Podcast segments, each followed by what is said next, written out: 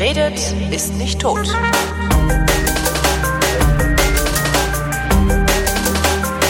Willkommen zur Wissenschaft mit Florian Freistetter. Und mit Holger Klein. Ich habe eine Frage zum Universum.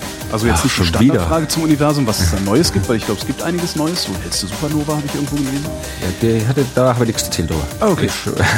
Ich, Ich las ähm, die, das, die, die Sonde, die Dawn, also die Dawn-Mission, äh, die Ja. äh, zu Ceres geflogen ist. Ja. Oder zu Ceres fliegt.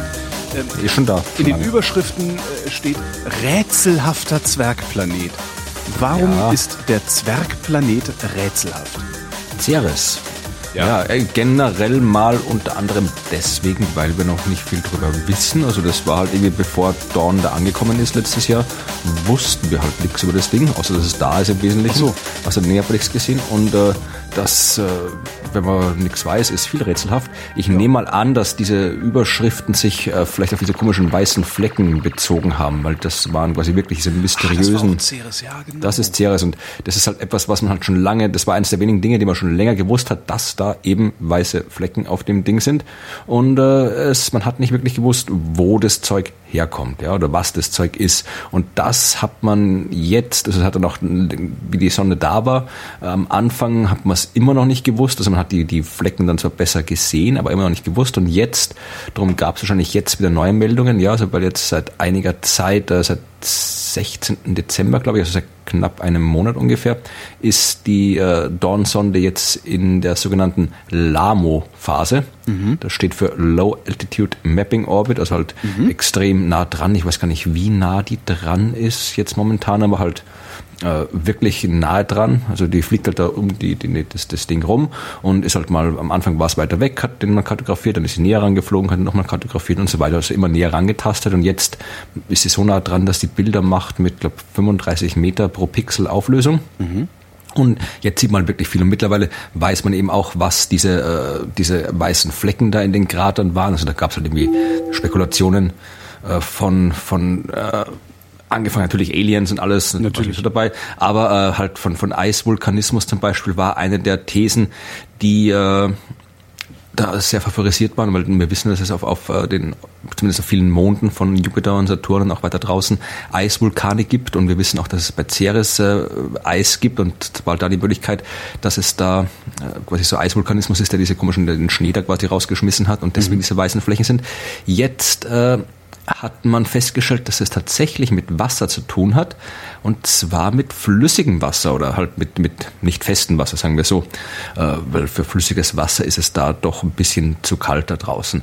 Aber man hat herausgefunden, dass diese weißen Flecken aus äh, Magnesiumsulfat, hydrierte Magnesiumsulfate sind. Also im Prinzip einfach Salzwasser. Ja. Und das kennt man ja auch irgendwie an der Kleidung, wenn du irgendwie rumläufst und das Wasser geht weg, bleiben weiße Flecken übrig. Ja.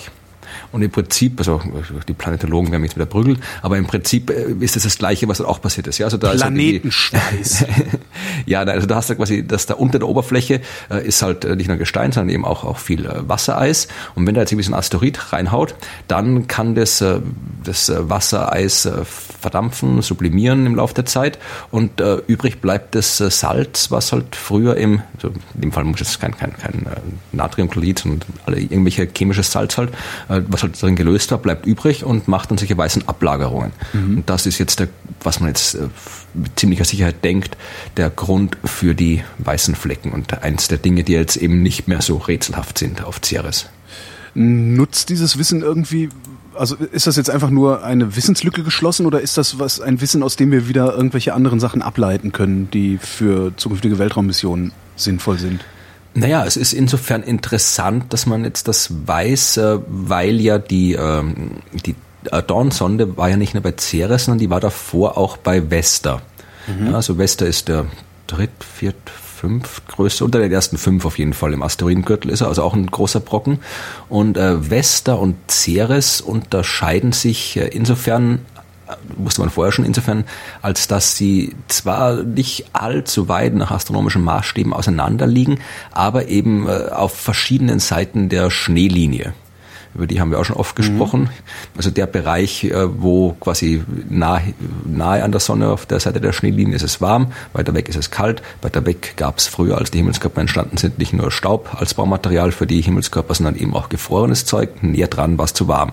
Und das hat einen Einfluss auf die Art und Weise, wie Himmelskörper entstehen. Darum haben wir so große Gasplaneten wie Jupiter eben weit draußen und nicht nah am Stern, weil weit draußen mehr Baumaterial war und die Dinge größer werden konnten. Mhm. Und äh, jetzt hat äh, Dawn auf dem Anflug schon äh, Vesta äh, detailliert untersucht und jetzt wird eben Ceres detailliert untersucht und du hast dann quasi wirklich zwei Fälle, wo du genau siehst, okay, weil die, die Asteroiden sind ja quasi das Baumaterial, was noch übrig ist von mhm. der Planetenentstehung. Und jetzt kannst du wirklich genau angucken, wie sich das eben auswirkt auf die Asteroiden, auf welcher Seite der Schneelinie sich befinden. Also Vesta hat man jetzt schon angeguckt, da war eben nicht so viel, das war wie erwartet eben hauptsächlich felsig, nicht so viel Wasser und bei Ceres, wo man es nicht gewusst hat, ist da jetzt viel Wasser, ist da wenig Wasser, jetzt hat man da wirklich gesehen, okay, äh, aber auch bei vielen Kratern, die man untersucht hat, festgestellt, da ist äh, das, das äh, Wasser und das Wassereis spielt da doch eine große Rolle für die ganze Geografie und für die, für die, wie heißt das, Geodynamik, das ist das Zeug, was sich halt ändert an der, der sich ändernde Geografie, gibt es hier einen Fachausdruck dafür. Mhm.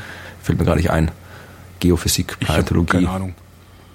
Ja, wie auch immer. Halt also für die Vorgänge an der, an der, an der Oberfläche des Planeten spielt in das Wasser eine große Rolle. Also die lassen sich nur erklären, wenn man davon ausgeht, dass da viel Wassereis ist.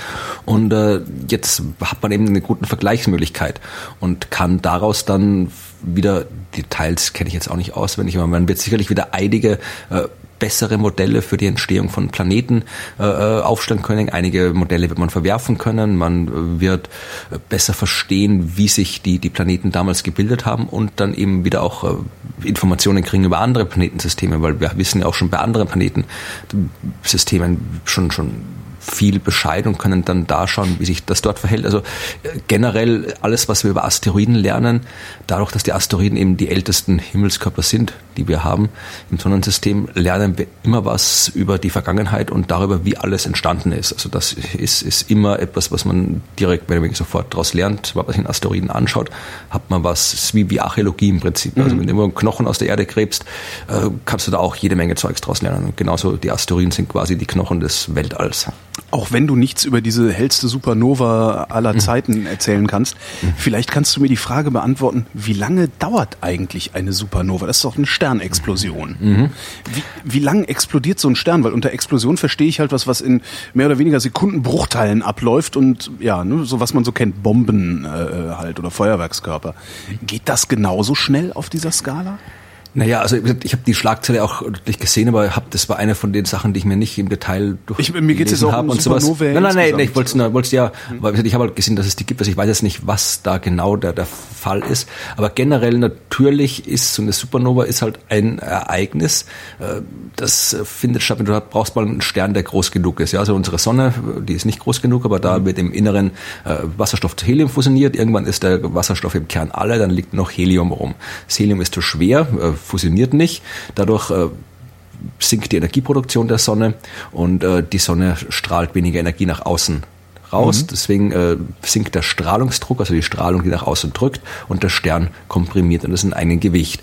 Dadurch wird es innen drin heißer, das Helium bewegt sich schneller, das Helium fängt an zu fusionieren und es wird Kohlenstoff erzeugt und äh, Stickstoff, glaube ich, und, und äh, Sauerstoff. Und äh, dann geht das Spiel wieder weiter. Solange bis das Helium aufgebraucht ist, dann komprimiert der Stern weiter und dann kann sich der Sauerstoff und Kohlenstoff bewegen. Und wie lang äh, fusionieren, wie lang dieses Spiel weitergeht, hängt von der Masse ab. Ja? Also mhm. große Sterne, größer als unsere Sonne, die können das wirklich wirklich lange weitermachen, bis im Kern Eisen entsteht. Und wenn dann Eisen im Kern entsteht, dann hört's auf. Ja? Also dann kann der, das Eisen kriegst du nicht mehr fusioniert. Entschuldigung, mein E-Mail-Programm ist noch an, das macht und bin. Uh, ups, ja, ja gut, gut. Also das Eisen kriegst du nicht mehr fusioniert und äh, das Problem, was du dann hast, ist, du kriegst Eisen schon fusioniert. Du musst halt nur Energie reinstecken, damit es mhm. funktioniert. Ja, also das fusioniert nicht von selbst. Bei den anderen Elementen kriegst du Energie raus, beim Eisen nicht.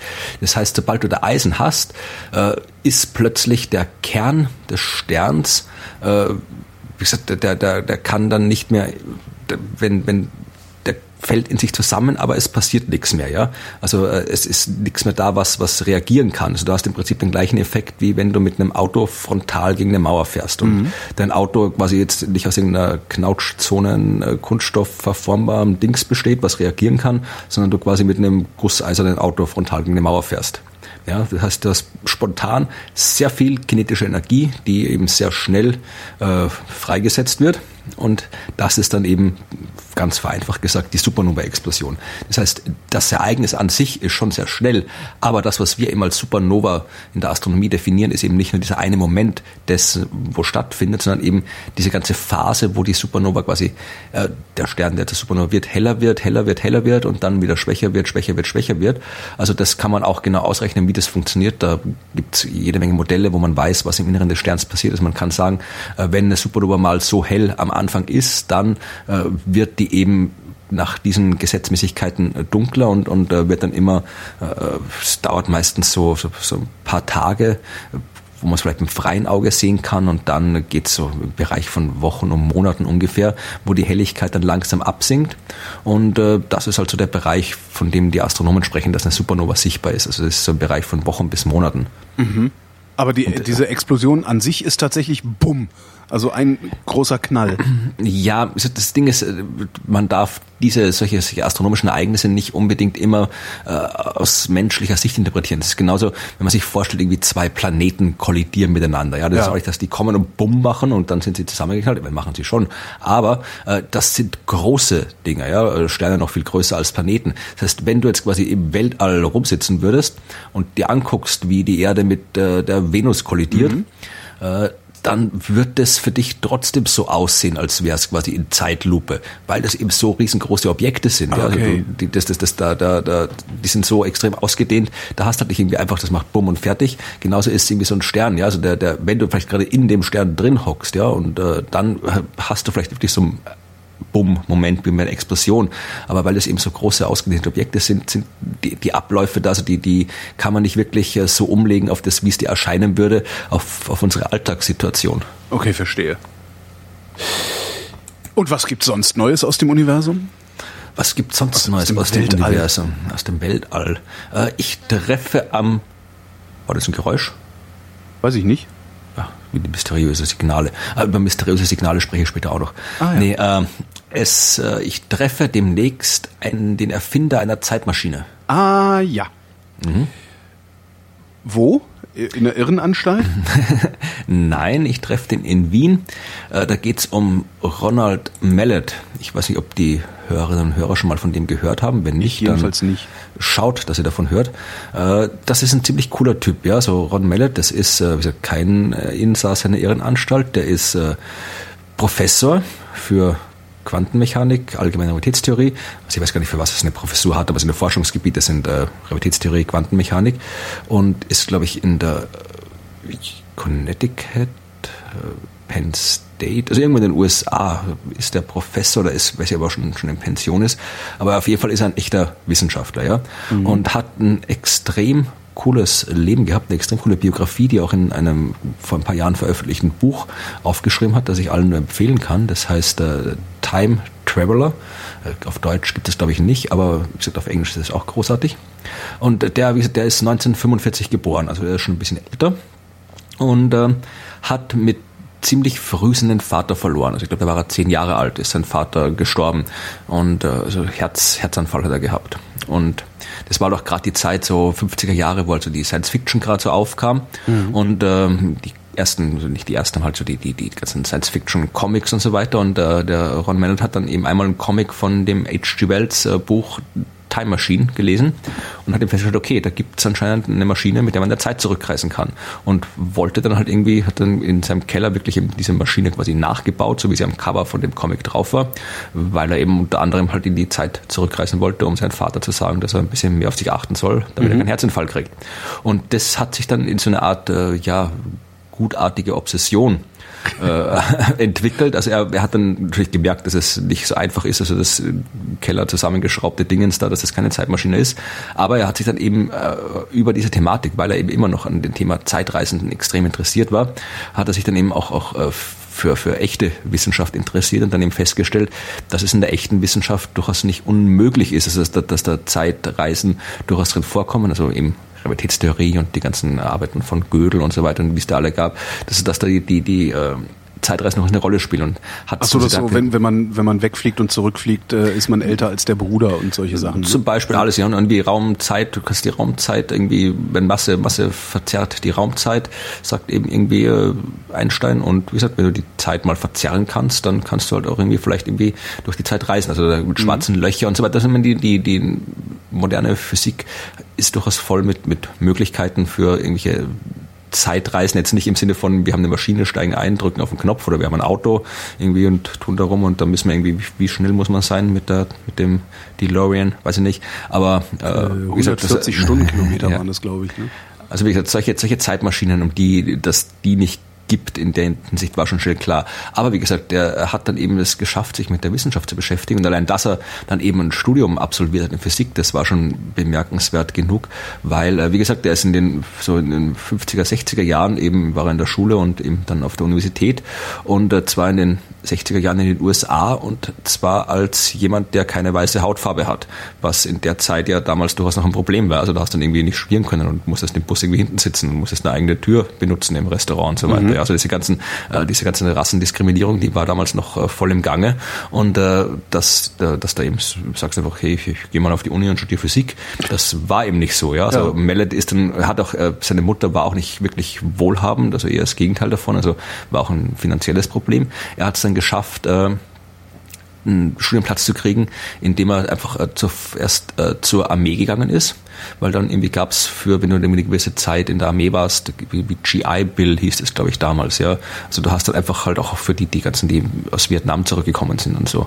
Ja, also wenn du halt bei der Armee warst, hast du dann auch einen Studienplatz bekommen. Und äh, so ist er dann eben zu einem Studium gekommen, hat äh, Physik studiert und hat es dann auch geschafft, äh, sein, sein Doktorat zu machen und alles. Und äh, wie gesagt, er war, glaube ich, irgendwie einer, einer von, von damals irgendwie einer, etwas der allerersten, die irgendwie, also Schwarzen, die ein Physikstudium absolviert haben und auch dann, das ist immer weiterverfolgt und ist eben auch, hat eben auch einer der allerersten Professuren äh, bekommen und das war alles gar nicht so einfach. Also das ist in seinem Buch alles schön beschrieben und hat sich eben immer mit, äh, mit unter Anführungszeichen seriösen wissenschaftlichen Themen beschäftigt, also mhm. eben allgemeine Realitätstheorie, Quantenmechanik und das alles, aber immer mit dem Hintergedanken, okay, äh, vielleicht geht da doch noch irgendwann was mit einer Zeitreise. Ja. Und hat da und unterdessen hat er wirklich, hat wirklich extrem schöne Arbeiten geschrieben. Also ging es irgendwie um Kosmologie und das inflationäre Universum und schwarze Löcher, also auch wirklich gute, wichtige Ergebnisse äh, da gewonnen. Und äh, bis er dann irgendwann mal so alles zusammen gehabt hat und wirklich eine Idee bekommen hat, wie man tatsächlich eben so eine Art Zeitmaschine bauen kann. Da ging es um Ringlaser, ja. Also mhm. gesagt, Masse krümmt den Raum, wissen wir. Ja. Seit Einstein. Und äh, Energie ist Masse mal c Quadrat. Wissen wir auch seit Einstein. Ja, das heißt, auch Energie krümmt den Raum. Ja, und äh, Mallet hat jetzt gedacht, okay, wir haben jetzt, was wäre also das, äh, wenn du quasi einen Laserstrahl hast, der im Kreis herumgeht, also ein Ringlaser, ja. äh, und hat dann ausgerechnet, was in der Umgebung des Ringlasers mit der Raumzeit passiert. Ja, und da gibt es diesen äh, Lenz-Tiering-Effekt zum Beispiel. Das heißt, das ist im Prinzip so wie wenn du einen Becher Kaffee hast und äh, da irgendwie Sahne reintust und umrührst, ja, und das, ist der Kaffee quasi die Raumzeit und äh, die, die wird halt quasi durch die, durch die Anwesenheit der Masse so ein bisschen verquirlt. Aha. Und äh, also, du kannst das zeigen, dass, also da gab es irgendwie vor ein paar Jahren äh, Gravity Probe B hieß das, der Satellit, das, äh, der hat das tatsächlich nachgewiesen, dass eben die Raumzeit quasi in der Umgebung einer rotierenden Masse, in dem Fall eben der Erde, so leicht verdreht wird. Der hat irgendwie so ganz, ganz präzise Messungen angestellt, um das messen zu können. Und das war eben das erste Mal, dass dieser Lenz-Tiering-Effekt nachgewiesen werden konnte im Experiment. Und diesen Lenz-Tiering-Effekt, den müsste es eben auch geben in der Umgebung des Ringlasers. Ja, also da wird auch die Raumzeit verdreht. Aber, und das ist eben das eigentliche äh, Interessante, Mellet hat in seiner Arbeit auch ausgerechnet, dass eben so ein Ringlaser auch sogenannte äh, geschlossene zeitartige Kurven erzeugt. Ja, also im Prinzip, also wie gesagt, die Raumzeit ist die Raumzeit äh, und nicht der Raum, sondern eben die Raumzeit. Zeit. Das heißt, wenn da Raum irgendwie verzwirbelt wird, dann wird auch die Zeit irgendwie ein bisschen verdreht. Und du kriegst dann eben so geschlossene Zeitkurven. Das heißt, wenn du dich quasi dann entlang dieser Kurve durch die Raumzeit bewegst, bewegst du dich eben auch durch die Zeit und kommst dann quasi in die Vergangenheit entlang dieser Raumzeitkurve. Das sind so, also das hat irgendwie schon, schon Gödel damals in seiner Arbeiten gezeigt, dass sowas theoretisch geben kann, dass du dann eben, weil, wenn du die Raumzeit quasi äh, ausreichend verdrehst, eben mit einer, mit einer Bewegung durch den Raum auch ein Stück durch die Zeit reist. In, in die Vergangenheit. Richtung? In die Vergangenheit. In die Vergangenheit. Also dass das die Zeitreise in die Zukunft, das ist ja im Prinzip, das ist ja schon längst gelöst, ja. Also da kannst du dich ja irgendwie mit, brauchst du nur schnell genug beschleunigen und schon bist du in der Zukunft. Also ja, das stimmt. ist das ja. weiß man. Also die Zeitreisen also ein, kannst dich einfrieren lassen und alles. Also die Zeitreisen in die Zukunft sind kein Problem. Wieder, also natürlich sind sie ein Problem. Einfrieren lassen, ist das möglich? Nee, oder? Nee, aber es ist ja zumindest irgendwie, es spricht jetzt nichts, was jetzt irgendwie fundamental äh, als Unmöglichkeit dagegen ja, okay. sprechen würde. Mhm. Also die Zeitreisen in die Zukunft weiß man genug Möglichkeiten, wie es ginge und es spricht auch philosophisch nichts dagegen, nur bei den Zeitreisen Vergangenheit da hat man eben noch keinen wirklich konkreten Weg gefunden und vor allem eben auch war immer das Problem, dass du dir da Unmengen Paradoxa irgendwie einhandelst, mhm. wenn du in die Vergangenheit reist.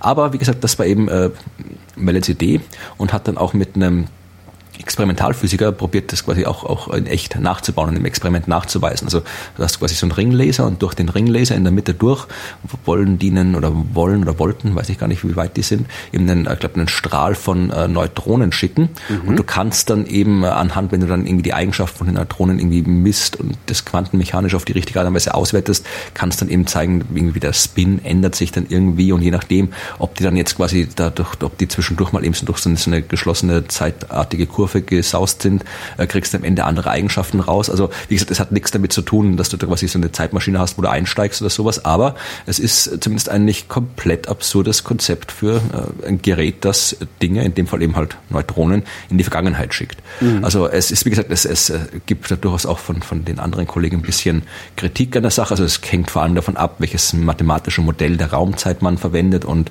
äh, ob dieses mathematische Modell der Raumzeit äh, einigermaßen kompatibel zur realen Raumzeit Raumzeit ist. Also da wird schon diskutiert, aber es sind eben extrem interessante Sachen. Und äh, seit er wird, eben, nicht, er wird nicht ausgelacht dafür, ähm, nein, nein, also das Ding, weil Mobile erfunden haben will, sondern das Ding, ja, er hat es halt wirklich gemeint, er hat es wirklich sein Leben lang äh, verfolgt mhm. und hat es aber immer quasi geheim gehalten. Er hat nie gesagt, ich will eine Zeitmaschine bauen, sondern mhm. hat immer Relativitätstheorie, Quantenmechanik und alles Kosmologie gemacht und dann eben erst, nachdem er dann schon durchaus, äh, glaube ich 2000 zwei oder drei oder irgendwann an, an Anfang dieses Jahrtausends, nachdem er dann wirklich schon schon ausreichend äh, etabliert war als Wissenschaftler und auch seine Position im Prinzip äh, gesichert hat und so weiter, da hat er dann quasi ist er dann in die Öffentlichkeit gegangen und hat dann eben seine, seine Zeitmaschinentheorie und auch mit seiner ganzen persönlichen Geschichte von seinem Vater und so weiter halt öffentlich gemacht. Mhm. Äh, hat dann eben auch sein Buch geschrieben, das Ding, ich glaube, das ist sogar irgendwie äh, Spike Lee, der Regisseur, hat sich auch die, die Rechte gesichert, also das soll dann auch demnächst mal verfilmt werden, diese ganze Biografie. Also das ist natürlich irgendwie ist natürlich eine schöne Geschichte Geschichte und eine interessante Geschichte, wo man dann die Öffentlichkeit natürlich auch darauf angesprungen ist.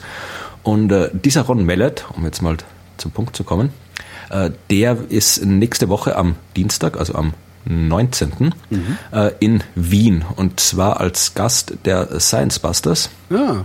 Und äh, das, da ist quasi die, die, eigentlich, der war nämlich ein guter Bekannter von Heinz Oberhummer, dem mhm. leider verstorbenen Science Buster. Und eigentlich war schon länger geplant, dass der halt mal, äh, dass der halt mal quasi in der Jubiläumsshow, die 50. Fernsehshow, äh, dass der zu Besuch kommt, weil wir halt auch in, in der Show selbst schon öfter mal über ihn geredet haben und das war mal nett, wenn er mal persönlich vorbeikommt. Und äh, jetzt ist halt der Heinz leider gestorben, aber der meldet gemeint, er kommt ihm trotzdem noch zu diesem, äh, jetzt dieser, dieser Tribute to Heinz Oberhummer Sendung quasi und ist da eben da auf der Bühne des Science Busters und wird ein bisschen was über seine Arbeit erzählen und äh, da werde ich ihn dann hoffentlich auch äh, persönlich treffen und bin schon sehr gespannt, was, was cool. der zu erzählen hat und wer weiß, vielleicht klappt es ja wirklich und dann, dann äh, habe ich mal den Erfinder, so wie, wie, wie bei Raumschiff Enterprise, wo ich da irgendwie genau. frei im Cock reingetroffen habe, ja. Genau. ich habe das Paper von ihm schon ausgedruckt zum Signieren lassen, ja, man kann nie wissen, wie es so ausschaut. Sehr schön. Ja, äh, dann äh, komme ich mal zurück auf die Erde. Mhm. Äh, das, demnächst ist ja wieder Frühling, ähm, dann fährt die, geht die Fahrradsaison wieder los und dann werden spätestens, wenn dann sowas ähnliches wie das Sommerloch kommt, werden wieder diese ganzen bekloppten Forderungen nach äh, einer Helmpflicht für Fahrradfahrer mhm. rauskommen. Mhm. Und da habe ich jetzt was Neues gefunden und zwar haben britische Wissenschaftler Folgendes festgestellt. Wenn jemand einen Fahrradhelm trägt, steigt seine Bereitschaft zu riskantem Fahrverhalten um 30 Prozent. was ich wirklich eine enorme Zahl finde. Das heißt, wenn du einen Helm aufhast beim Fahrradfahren, fühlst du dich so viel sicherer, dass du 30 Prozent risikobewusster wirst. Wenn du das jetzt noch korrelierst irgendwie oder zusammenbringst äh, mit dem, was wir schon wissen über Autofahrer und Helme, nämlich dass Autofahrer immer dann, wenn sie behelmte Fahrradfahrer sehen, dazu neigen, dichter an denen vorbeizufahren. Und zwar glaube ich, jetzt äh, zwei, äh, nee, nee, die Wahrscheinlichkeit, dass ein Autofahrer dichter an einem behelmten Fahrradfahrer vorbeifährt als einem unbehelmten, ist äh, zweimal so groß. Also, oder wie nennt man das? Ne? Weißt schon, was ich meine. Ja. Also zweimal so, so äh, wahrscheinlich, dass er dicht dran vorbeifährt. Das heißt, wer einen Helm trägt auf dem Fahrrad, wird vermutlich riskanter fahren. Die Autofahrer werden ihn riskanter behandeln und dann zitieren sie noch, und das ist ein ganz schönes Stück, das, äh, ich habe das in der Daily Mail, glaube ich, war das, habe ich das gefunden, das ist ein ganz, ganz langer Artikel mit Videos und allem möglichen, ähm, haben sie noch einen anderen britischen Wissenschaftler, ähm, und zwar einen Neurowissenschaftler interviewt, ähm, und der sagt, die, diese Helme wären viel zu filmschig, also viel zu, viel zu, äh, viel zu klein und, und, und, und viel zu, ja, flimsy, sagt er. Also ich weiß gar nicht, wie man das auf Deutsch sagt. Also wären halt viel zu viel zu klein und viel zu viel zu puzzelig, äh, um wirklich einen vernünftigen Schutz zu bieten. Äh, und er wird zitiert mit den Worten: In den Ländern, in denen es eine Helmpflicht gibt, hat es keine Reduktion ähm, bei Fahrradunfällen, äh, bei Verletzungen bei Fahrradunfällen gegeben. So. Und dann zitieren sie einen, ähm, und zwar ein äh, James Cracknell, äh, der olympisches Gold mal gewonnen hat. Ähm, der sagt, äh, dass er seinem Helm ähm, das Leben verdankt, als er mal von einem LKW angefahren wurde. Also ohne meinen Helm wäre ich tot. Und das finde ich einen ganz schönen ähm, ganz schöne, wie nennt man das denn? Mein Gott, bin ich heute unkonzentriert. Das ist ein ganz schönes Beispiel dafür, wie diese Helmpflichtdiskussion immer wieder läuft. Weil wenn du eine Helmpflicht machen willst, musst du das ja über die gesamte Gesellschaft rechtfertigen. Das heißt, du mhm. musst es mit, mit Statistik rechtfertigen. Was die Leute, die eine Helmpflicht fordern, aber immer machen, ist, sie rechtfertigen das mit Einzelgeschichten. Also mit Anekdoten und nicht mit Daten. Ähm, musst du mal darauf achten, das, wenn das wieder das losgeht. Ding, ja, das ist das Ding. Ich, ich, weiß, du bist kein Freund des, des Fahrradhelms. Aber ich äh, bin kein Moment. Ich, ich persönlich bin kein Freund des Fahrradhelms. Jeder kann halt machen, wie er will. Ja.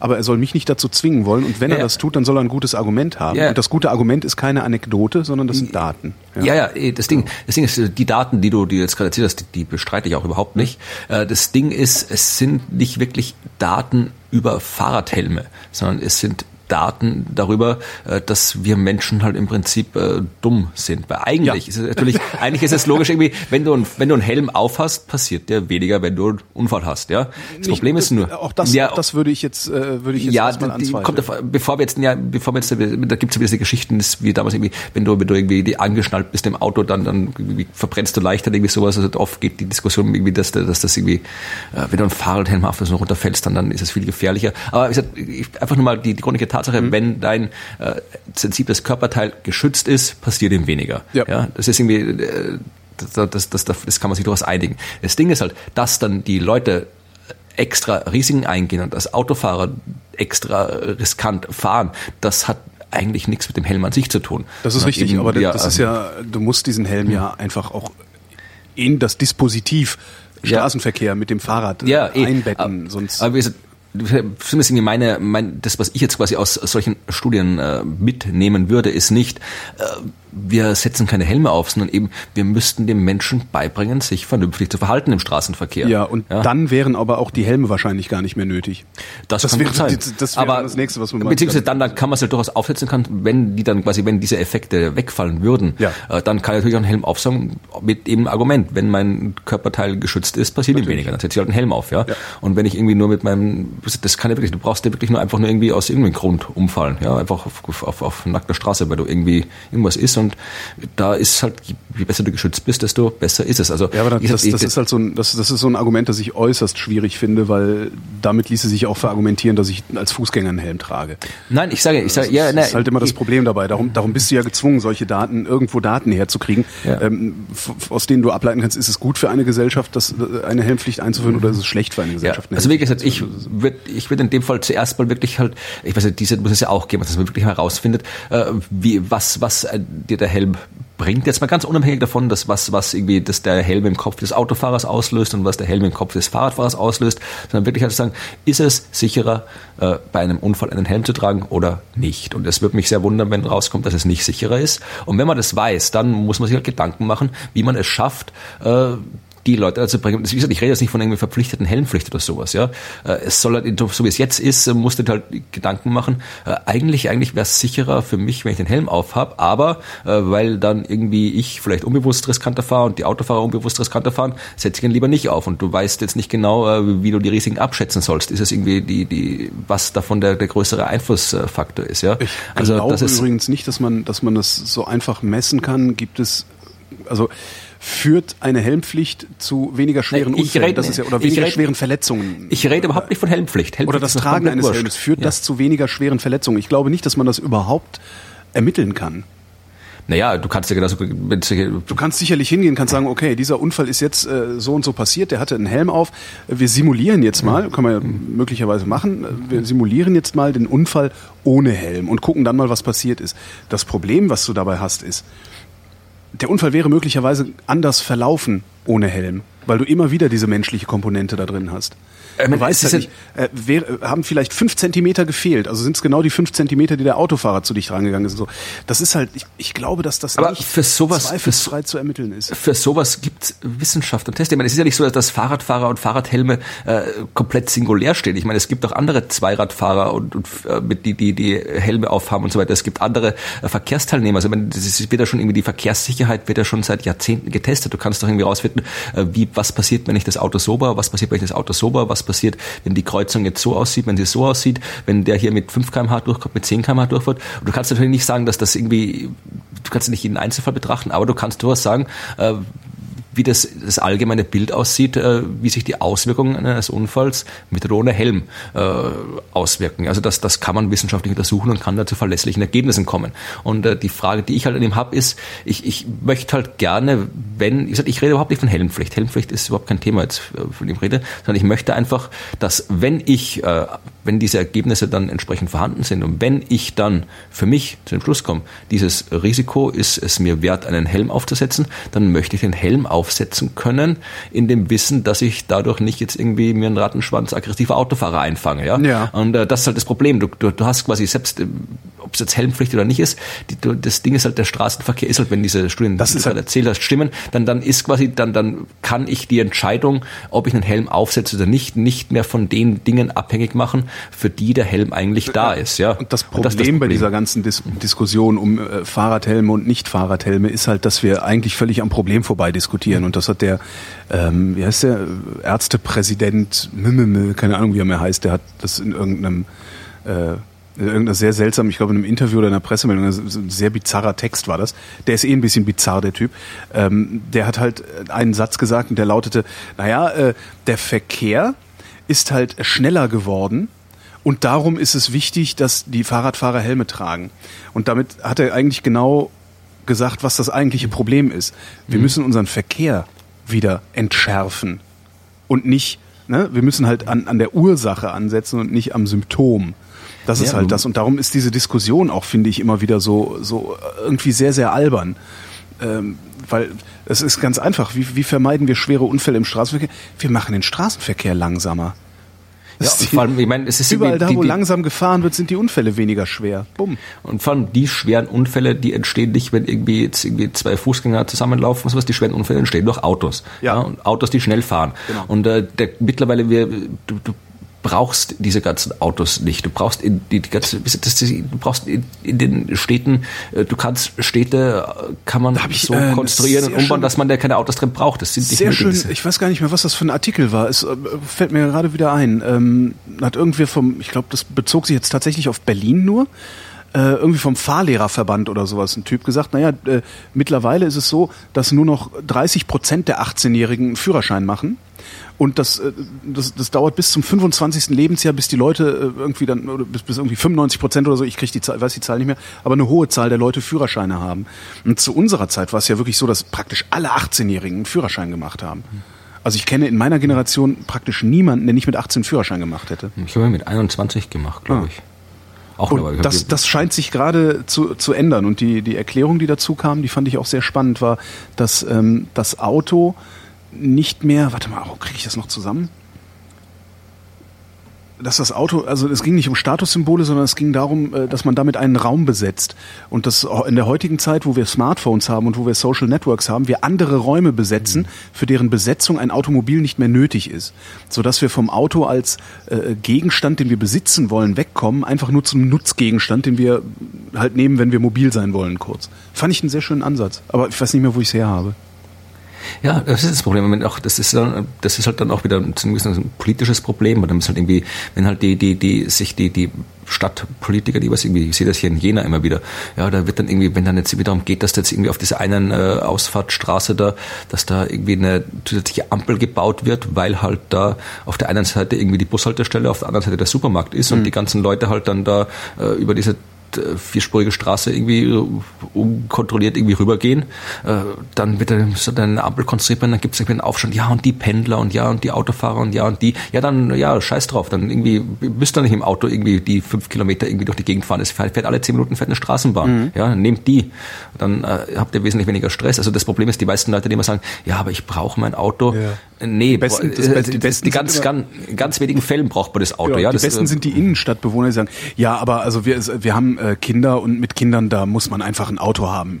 Was halt nicht stimmt. Das ist echt Ja, sehr also lustig. Wenn, wenn die, die sagen, ich brauche das Auto, die, die sind halt, die können, das Problem ist, die wissen halt nicht, dass sie es nicht brauchen. Ist Ja, das, es das ist auch, das ist ja auch natürlich auch ein Sozialisationseffekt, der da stattfindet. Ich, ich, ich sehe das ja an mir selbst. Ähm, Ich habe mit 18 einen Führerschein gemacht. Ich komme vom Land, ähm, also Kölner, also Kölner Einzugsgebiet, 20 Kilometer westlich von Köln, aus einem vergleichsweise kleinen Kaff. Mein Freundeskreis hat sich auf mehrere andere Dörfer verteilt. Ähm, ich habe mit 18 einen Führerschein gemacht. Ich bin die ganze Zeit Auto gefahren, habe immer ein Auto gehabt und habe jetzt die letzten, sagen wir drei Jahre also ich habe ja vor einem Jahr, vor etwas über einem Jahr mein Auto abgeschafft im Dezember 2015, äh, 14, Verzeihung, ähm, und habe die drei Jahre davor das Auto nicht wirklich gebraucht. Es stand halt nur vor der Tür. Und ich habe es nicht geschafft, mich von diesem Auto, also mit, mich von dem Autobesitz zu trennen. Ja, weil ich dachte, ich bräuchte das. Und das Ja, ist halt so, so eine, so eine, man, man findet dann halt immer, immer so komische, komische Logiken, die eigentlich völlig unlogisch sind, aber man sagt dann, so, ja, dann kann man mal spontan an die Ostsee fahren. Was man ja, nie macht. Steige Zug. Genau. Ich meine, fährt auch. Das ist, äh, äh, ja, es ist, ist, ist schwierig. Also klar, aber ich glaube, dass da ein Wandel stattfindet gerade. Ja, Ansonsten also ich- würden nicht diese Drive Now und solche Anbieter Ja. unterwegs sein. Also gesagt, ich habe ich hab, gesagt, meinen Führerschein erst spät gemacht, einfach nur halt, weil ich halt wieder einen Führerschein hatte, aber ich habe auch nie, ich habe nie ein eigenes, einmal habe ich ein eigenes Auto gehabt, das war im Prinzip das alte Auto meiner Eltern, das ich dann noch irgendwie für zwei Jahre gehabt habe und das irgendwie halt dann noch tot gefahren habe, aber eigentlich im Prinzip auch nur. Ich bin mit dem Ding äh, zum Bahnhof gefahren und dann mit dem Zug nach Wien und dann irgendwie am Abend wieder zurück und mit dem Bahnhof halt, hätte ich auch mit dem Zug die letzte, die Strecke fahren können, aber konnte ich morgens irgendwie zehn Minuten länger schlafen, wenn ich im Auto gefahren bin, statt mit dem Zug. Aber jetzt, wie gesagt, dann war, glaube ich, das, das war 2000, wo das Auto irgendwie dann weg war. Dann bin ich halt immer noch ab und zu mal mit irgendwelchen anderen Autos gefahren. Und das letzte Mal aktiv wirklich Auto gefahren war 2005. Seitdem habe ich kein Auto mehr gesteuert. Ui. Und, äh, und wie gesagt, bei, bei meinem Job, ich, ich reise ständig in meinem Ja. Job, ja. Und äh, ich habe es immer geschafft, überall hinzukommen, wo ich hin wollte, ja. Und, und ich, ich reise nicht nur in irgendwie so berühmt bin ich ja nicht, dass ich nur irgendwie große Metropolen eingeladen werde, sondern ich fahre dann auch wirklich irgendwo an Arsch Ja, ich lese das ja Dörfer und so manchmal, was du weiter. so schreibst und denke mir, wo ist der? Wie ja, kommt man da wie gesagt, ich bin bis jetzt noch im, immer überall hingekommen. Also das, natürlich, äh, natürlich ka- kann man so ein äh, Netzwerk von öffentlichen Verkehrsmitteln wesentlich besser ausbauen und betreiben, als es in Deutschland der Fall ist. Aber äh, verglichen mit anderen Gegenden, wie so in den USA, da gesagt, in den USA gibt es halt wirklich Gegenden, wo du ein Auto brauchst. Ja. Oder äh, sonst irgendwie ja nicht, nicht hin oder wegkommst. Und vielleicht ich glaube, in Deutschland hier- eine oder andere Dorf, aber Ja, ja, ich glaube, so wenn aber, du so in die Eifel fährst oder sowas, da glaube ich, äh, kannst du Ja, aber das, das sind, aber das sind nicht die Leute, die hier äh, jeden Tag vor mein Haus irgendwie vorbeifahren, wo irgendwie, Stimmt. wo ich wohne an einer großen Kreuzung in Jena und da fahren fast ausschließlich äh, Autos mit Kennzeichen aus Jena, wo dann irgendwie eine Person drin sitzt, ja. Ja. Und die dann halt alle irgendwo, die sind auch keine Pendler aus, weiß ich nicht, aus, aus, aus Leipzig oder sonst was, sondern das sind halt Leute, die halt irgendwo da fünf Kilometer weiter weg wohnen und dann irgendwie in die Innenstadt fahren und dann Mhm. irgendwie, wenn dann irgendwie, ge- jetzt wieder, wird wieder diskutiert über den Eichplatz bei uns in der Stadt, also dieser riesengroße Platz mitten in der Stadt, der ein Parkplatz ist. Also es, ja. ist, es ist lächerlich, dass irgendwie der zentrale Platz in Jena ein Parkplatz ist. Und äh, da wird dann immer diskutiert, ja, aber was machen wir denn jetzt hier, äh, wenn wir dann den Parkplatz nicht mehr haben? Sagt, ja, dann, dann fahrt halt nicht. Ja. Mit dem Auto. Das ist eh der totale Wahnsinn. Es ist eh der totale Wahnsinn, wie viel Platz in unserem Alltag wie dem Automobil einräumen ja. im Vergleich zu dem Platz, den wir Fußgängern oder Fahrradfahrern einräumen. Das ist echt, das ist lächerlich. Es gab mal ähm, einen sehr schönen Cartoon. Vielleicht findet den ja irgendjemand noch oder hat den noch rumliegen und kann den mal in die Kommentare posten. Es gab mal einen sehr schönen Cartoon, wo einer ähm, hingegangen ist und einfach allen Platz, also war einfach nur ein Bild einer Kreuzung so gezeichnet. Und äh, aller Platz, der für Autos zur Verfügung steht, ist durch äh, äh Löcher demonstriert worden. Also mhm. da war halt keine Straße mehr, ja, sondern ein Loch, ich das Bild, sodass ja. du, sodass du halt den Bürgersteig, der war noch ein Weg, aber daneben war ein Loch und das, das ist halt völlig absurd. Und ich ja, kann auch nicht nach, ich kann auch nicht verstehen, warum, warum wir als Gesellschaft so lange brauchen, um zu erkennen, dass das, dass das ein Irrweg ist. Mhm wir sind halt auch ein bisschen autoblind. Ich kann es mir ja. empfehlen, wenn ich irgendwie, ich gehe meistens irgendwie im Abend immer so eine Stunde spazieren, äh, man sieht die Autos nicht mehr. Mhm. Äh, geh mal, durch, geh mal irgendwie durch die Stadt spazieren und achte aktiv auf jedes Auto. Und mhm. du wirst erst denken, wirst denken, wie viele absurd viele Autos da stehen und was die quasi eigentlich alles, die wie die quasi das ganze Bild verstellen. Ja? Also du kannst nirgendwo in einer Stadt eigentlich, du kannst nirgendwo hinschauen, ohne dass du ein Auto siehst. Die parken da, die stehen da, die fahren da. Du hast quasi, das, ist, das stell dir vor, wie, wie der Stadt aussehen würde, wenn da nicht überall ständig jedes, jeder, jeder Blick mit Autos verstellt ja. wäre. Allein was das für ein ästhetisches, ein anderes ja, ästhetisches ja, Empfinden wäre. Und, und ja, also da kann man ja genau. verbessern. Da kann, ja, man kann sich da den Mund fusselig reden und es kommen immer wieder die Leute um die Ecke und sagen, nein, das ist total wichtig. Und, uh, dabei, nee, Nee, sorry, bestreite ich. Reden wir lieber mich würde Russland. Mal, mich würde mal interessieren, so. da, okay, gleich, den einen Satz noch. Mich würde mal interessieren, vielleicht gibt es da ja sogar auch Arbeiten drüber, wie viele der privat benutzten oder besessenen Pkw tatsächlich gebraucht werden. Also tatsächlich nötig sind. Im Sinne von, äh, sie verkürzen den Weg zur Arbeit um, was weiß ich, signifikante Zeit und nicht nur um zehn Minuten oder eine Viertelstunde. Mhm. Was sie ja auch nicht tun, weil die Zeit, die man da spart, verbringt man ja meistens mit Parkplatzsuche an einer anderen Stelle. Also das, das fände ich mal echt interessant. Sowas müsste es doch eigentlich geben. Äh, kommen wir zu Russland. Ja. Äh, die Sojus-Kapseln kennst du ja, oder? Ja. Die russischen Raketen im Prinzip. Mhm. Und äh, die es jetzt quasi, kriegt das quasi ein Update. Und äh, diese Dinger, also die Nachfolger der äh, Sojus äh, ich weiß gar nicht, wie sagt man da offiziell, die Soyuz Raumschiff nennen so, die das, Soyuz, ne? sagen wir Soyuz Raumschiff, ja, passt doch besser zu dem, was ich erzählen will. Also die Nachfolger der Soyuz Raumschiffe haben jetzt einen neuen Namen bekommen und äh, der ist cool. Und der lautet?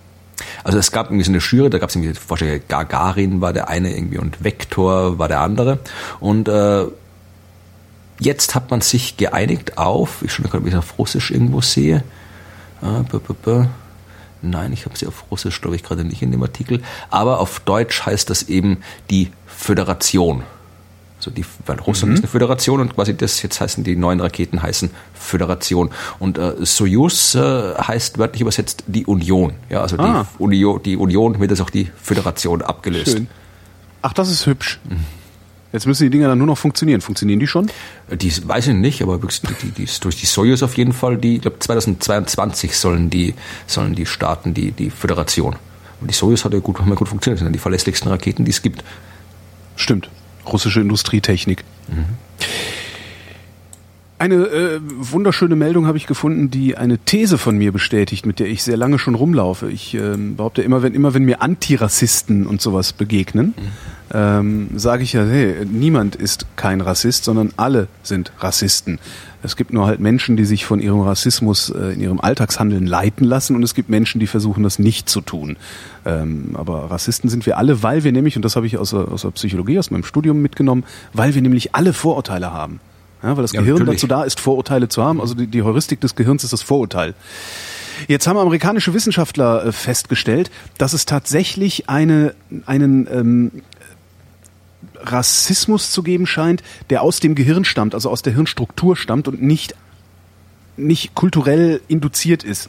Jedenfalls nicht völlig kulturell induziert. Und zwar haben die äh, Folgendes gemacht. Sie haben sich ähm, Gehirne angeguckt und haben einen Effekt im Gehirn gefunden, der sich äh, Other Race Effekt nennt. Also immer dann, wenn du äh, ein Bild oder einen Menschen einer anderen Rasse siehst, ich weiß gar nicht, gibt es eigentlich eine deutsche Übersetzung für das amerikanische Race? Ja, ich glaube, Ethnie, ja, Rasse, aber wie gesagt, das, das, das, aber das, das Nee, Rasse, Rasse würde ja, ja, Rasse ne, würde ja einen genetischen Unterschied, also einen Ja, Unterschied.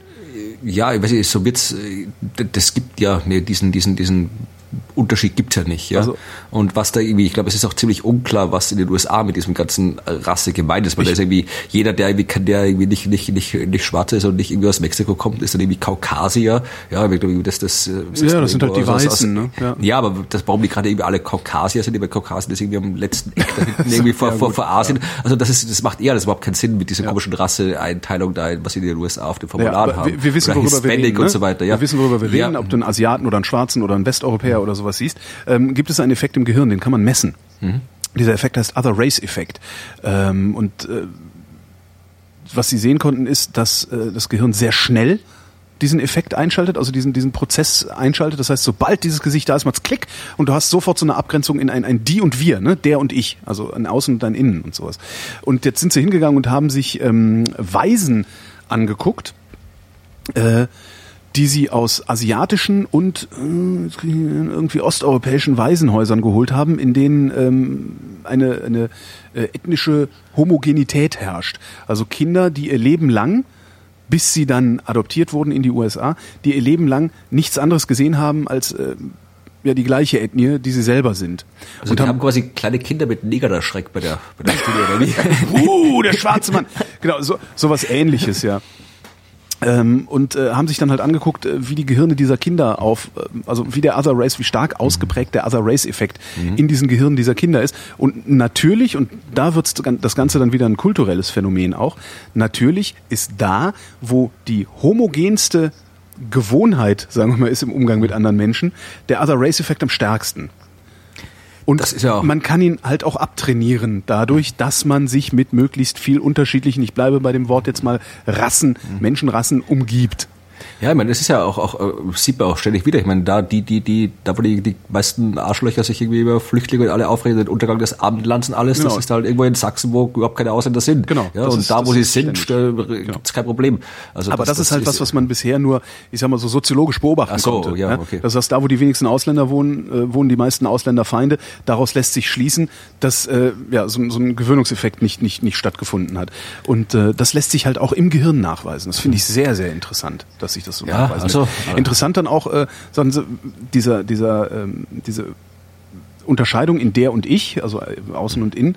Ähm, lässt sich dadurch reduzieren, dass du eine andere Race dir anguckst oder dass dir eine andere Race präsentiert wird, die aber andere Insignien deiner eigenen Peer Group oder deiner eigenen Rasse trägt. Äh, Sie haben als Beispiel genommen, äh, zum Beispiel einen Red Sox-Fan, der äh, einen asiatischen Red Sox-Fan sieht. Die haben beide die, die Kutte ihres Vereins an. Dann ist der äh, Other Race-Effekt nicht mehr so stark. Das heißt, müssen ist jetzt lauter irgendwie Syrer äh, durch, durch Dresden schicken, die Schilder mit Lügen Dynamo hochhalten. Genau. Lügenplässe. Asiaten, die Schilder mit Lügenplässe hochhalten. ja, der Other Race Effekt. Das fand ich schön. Also weil das, das bestätigt so ein bisschen meine, meine Privattheorie, die ich äh, lang genug verbreitet habe. Ja, apropos äh, äh, Rasse. Na, nee, ich habe ich hab gedacht, ich finde nur übrigens, es geht um Ötzi. Da, komm, Österreicher.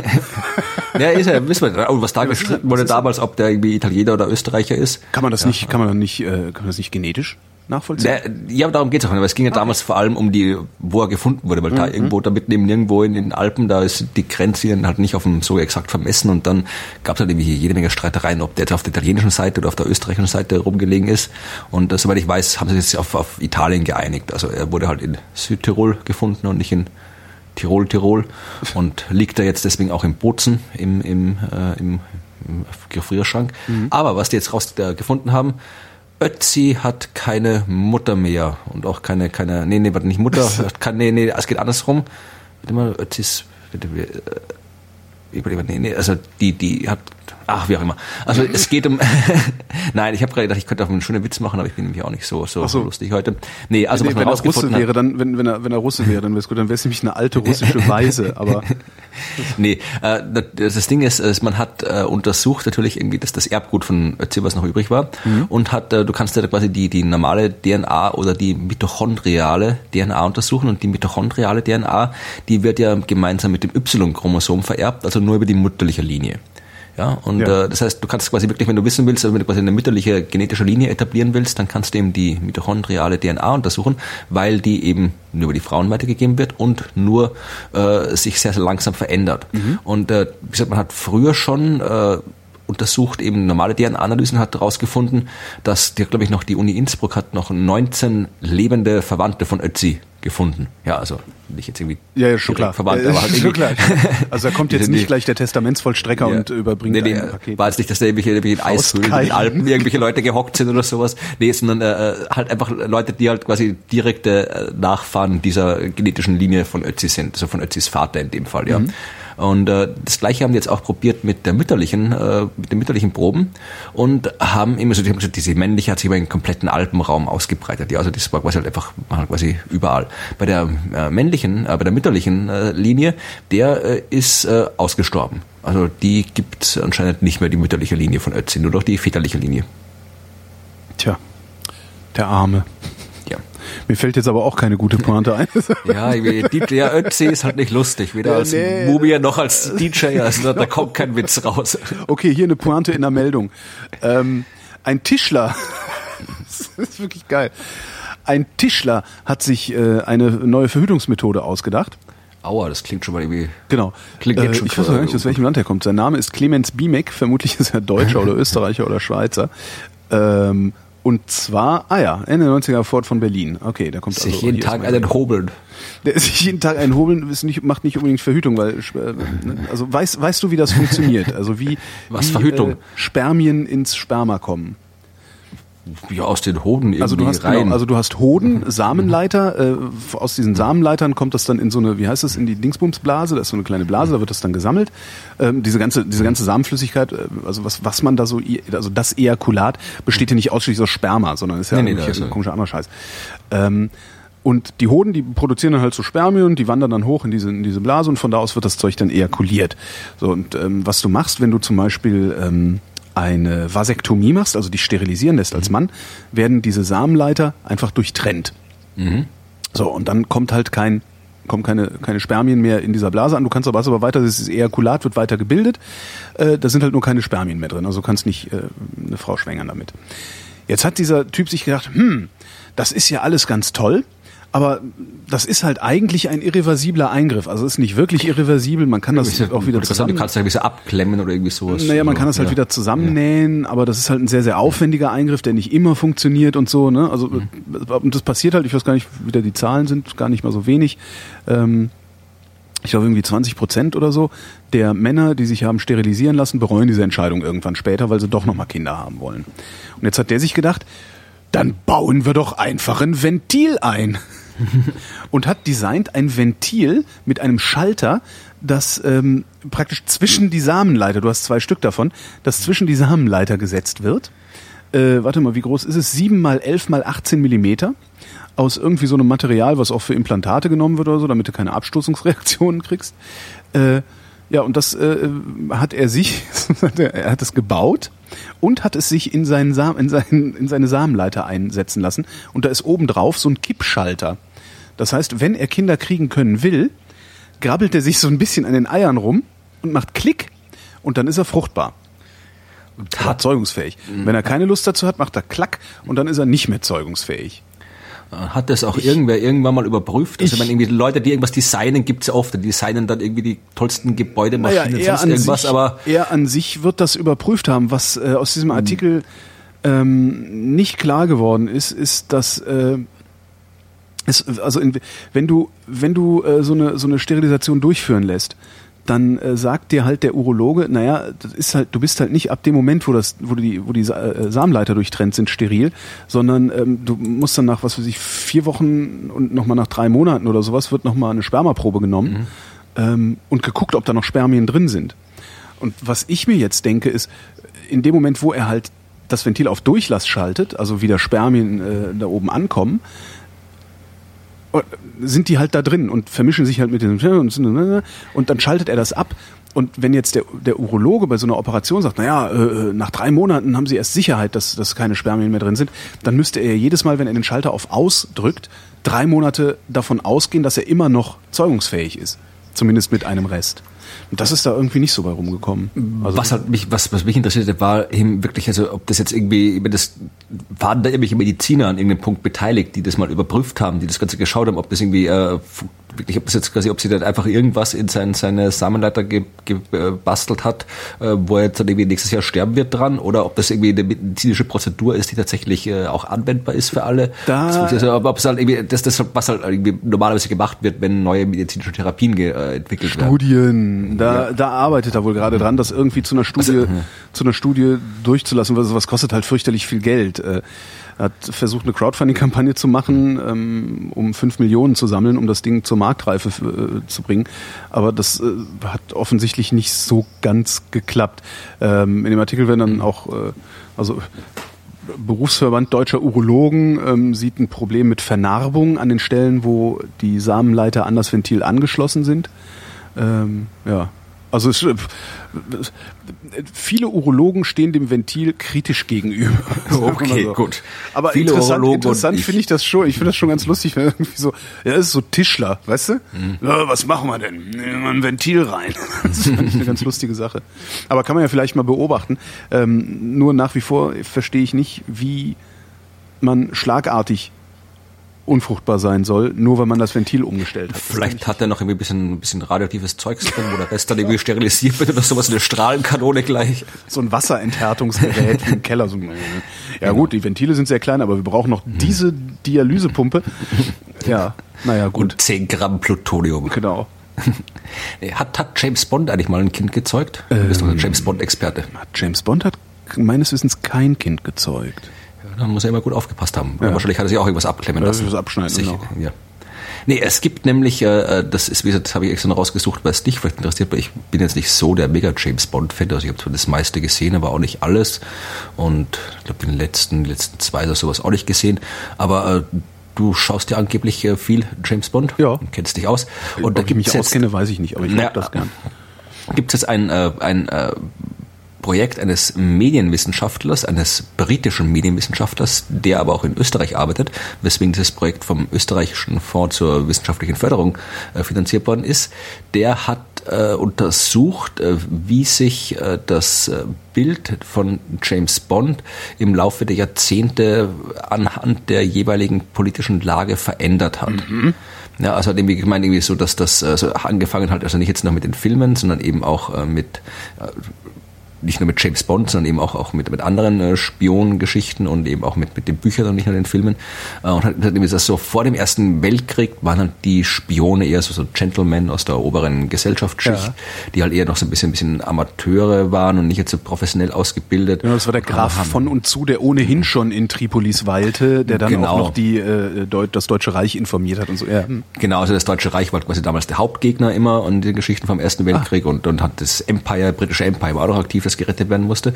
Dann kam dann irgendwann mal der Kalte Krieg, da ist mhm. dann wieder alles gemeint, hat er gemeint, dass da eben das, die, die, die Spione quasi äh, viel, viel realistischer und, und zynischer auch geworden sind und das halt da irgendwie so, da ging es halt dann eher um, um ja ein bisschen so, so halt äh, ja halt äh, waren halt auch, auch, auch das äh, nicht mehr Deutschland der Hauptgegner, sondern eben dieser kalte der Krieg, große Konflikt, mhm. genau. Und äh, äh dann ging es halt mittlerweile ist, sind wir eher wieder bei, bei äh, was ich halt so, so Angst vor Invasion, an Loyalität, Patriotismus und so weiter, Terrorismus. Also da geht es wieder weg von, von den großen Empire, also britisches Empire oder Osten gegen Westen, sondern eher halt wirklich, wo du halt dann du selbst irgendwie die, die, die, das individuell quasi halt irgendwie die, die, die Massen, die Terrorismus und alles, die dann irgendwie äh, das Land äh, kaputt machen.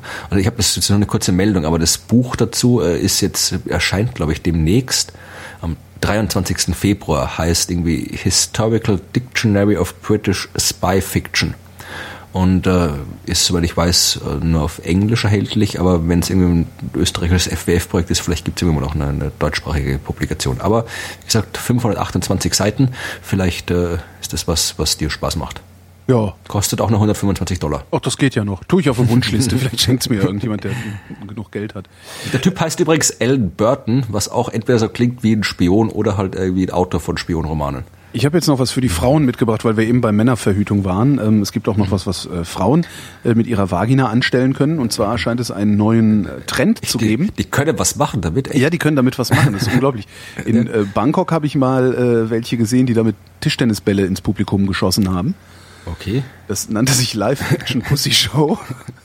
so okay. Absurde Erlebnisse, die man in fremden Ländern mal hat. Ähm, naja, äh, sowas ähnliches äh, scheint ein neuer Trend zu werden. Und zwar ähm, gibt es äh, in den USA eine Firma, die ähm, kleine Kugeln, äh, Kräuter, mit Kräutern gefüllte äh, so Stoffkugeln äh, vertreibt, die Frauen sich zu, in, die, in die Vagina einführen können äh, zur Entgiftung. Ja, okay. Wie kam da das Gift da rein? Detox. Ne, ist doch Detox. Der Körper ist voller Gift. Ja? Und ich meine, also die Vagina ist das Böse schlechthin. Die muss doch so von Gift nur so über äh, äh, quellen. Ich habe keine Ahnung. Ich fand das nur total lustig. so, ja, hier schiebt dir das mal rein. Das entgiftet. Das ist halt so. Ja, passt vielleicht zum Scheiß der Woche. Äh, wie, ja. Detox. Okay, Detox ist halt sowieso Scheiß der Woche. Eigentlich. Das sowieso, immer. ja. Ja. Ich mache morgens immer Detox und dann riecht's im Bad immer ein bisschen komisch. Ja, das, das, das wollte ich nur kurz eingeschoben haben. Mehr weiß dann, ich auch dann, nicht. Dann schiebt dir vom Detoxen halt Kräuterdinger in die Öffnungen, die du zur Verfügung hast, dann riecht es auch besser. Wenn ich mir sowas in den Hintern schiebe, müsste ich doch eigentlich auch Darmkrebs vorbeugen können, ne? Mindestens. Mindestens. Ähm, jetzt fällt mir gerade gar nichts ein. Rette mich. Ja, dann, erzähl dann reden, Neues. dann reden wir, reden, dann reden wir über das Wow-Signal. Ah, das Wow-Signal. Ja. Das da ist dieses. Ach, erklär du noch mal. Ich kann das eh nicht so gut erklären. Also, das Wow-Signal ist ein Radiosignal, das am 15. August 1977 im Rahmen des SETI-Projekts an der Ohio State University empfangen wurde. Also das SETI werden die meisten kennen. Man nimmt halt ein Radioteleskop, äh, guckt damit in den Himmel und schaut nach, ob irgendwas kommt. Und natürlich kommt jede Menge, weil so gut wie alle Himmelskörper Radiosignale oder Radio, nicht Radiosignale, ist nicht jetzt im Sinne von Radioprogramm, sondern Radio Radiowellen ausstrahlen, ja, weil mhm. das ganz normale elektromagnetische Strahlung ist, ganz normales Licht, nur halt mit einer Wellenlänge zu groß für unser Auge, dass wir es nicht sehen können. Aber Radioteleskope können es sehen und damals eben so 60er, 70er Jahre, wo der ganze SETI-Kram angefangen hat, haben man halt wir das erste Mal in der Lage, Radiosignale auszuschicken, die mhm. stark genug waren, um andere Sterne theoretisch erreichen zu können. Deswegen haben wir uns gedacht, hey, wenn es anderswo welche gibt, vielleicht machen die das auch, also horchen wir mal. Ähm, natürlich, mittlerweile ist die Welt anders geworden, also mittlerweile, wenn wir von Kommunikation reden, denken wir eher selten an Radio, sondern da geht halt irgendwie alles irgendwie halt irgendwie, mittlerweile wird auch kaum mehr irgendwie das ganze Radio geht ja auch noch irgendwie digital über welche Kabel und so weiter. Also ist es eben eine andere Sache, aber damals war eben Radiokommunikation noch äh, wichtig und man hat eben gehorcht. Das Ding ist, äh, es ist extrem unwahrscheinlich, dass man sowas, sowas findet, weil es gibt wahnsinnig viele Frequenzen, auf denen du horchen kannst. Es gibt wahnsinnig viel Platz am Himmel, wo du dein Teleskop hinrichten kannst. Äh, du musst dann im richtigen Moment, zur richtigen Zeit, auf der richtigen Frequenz horchen, um irgendwas vielleicht zu entdecken und dann kannst du auch nicht absolut sicher sein, ob das jetzt irgendwie künstlich ist oder nicht. Mhm. Das heißt, man hat es halt gemacht, aber sich jetzt nicht wahnsinnig viel davon versprochen. Tut man immer noch nicht. Und man hat eben in dem Fall, hat man eben das äh, gefunden und zwar in Richtung des Sternbilds Schütze und hat äh, da ein Signal empfangen. Das Signal ist äh, auf der Frequenz, diese berühmte Wasserstofffrequenz, mhm. äh, die immer als, als ideale Frequenz für Kommunikation gilt, weil Wasserstoff ist eben sehr häufig im Universum und es gibt eben eine so diese, diese äh, das, der sogenannte Hyperfeinstrukturübergang des neutralen Wasserstoffs, äh, was im Prinzip äh, vereinfacht heißt, du hast ein Wasserstoffatom, das kann verschiedene Energienzustände haben und wenn das von einem Zustand zum anderen wechselt, äh, wird dabei Strahlung abgegeben und diese Strahlung wird eben bei einer Frequenz von 1420 irgendwas Megahertz äh, abgegeben, 1420,405 Megahertz. Das ist eben dieser Wasserstoff. Und man sagt eben immer, wenn wir irgendwas ausschicken, dann schicken wir es auf diese Frequenz aus, weil das ist eben so eine natürliche Frequenz, auf die man sich quasi äh, einigen kann, die quasi eine natürliche Grundlage hat, weil sonst, ich könnte sie einfach irgendwo schicken, ja. aber wenn wir uns quasi, das ist halt eine wissenschaftliche Grundlage, das zu machen. Mhm. Wir haben gesagt, man hat eben äh, ein Signal in, sehr in der Nähe dieser Frequenz gefunden und ein Signal, das extrem stark war und also quasi extrem äh, äh, schmalbandig. Ja, also es kam wirklich nicht jetzt so, so, so rauschen, sondern wirklich bumm, Signal, bumm, Signal weg. Und äh, kann sich das anschauen. Also es gab jetzt irgendwie, man hat das damals noch irgendwie, das schaut super aus. Also in den Auf Endlospapier ausgedruckt. Ja, nicht das, das ist noch ganz anders. Du hast ja quasi nicht mal irgendwie so, so, so eine grafische Darstellung gehabt, sondern du hast halt wirklich äh, im Prinzip äh, ist, ist, ich weiß gar nicht, was für ein System das war, so das, das, äh, das Signal Signal heißt äh, 6EQUJ5, mhm. ja, weil die, die, die, äh, die Signalstärke dann eben mit Zahlen und Buchstaben ist. Ja?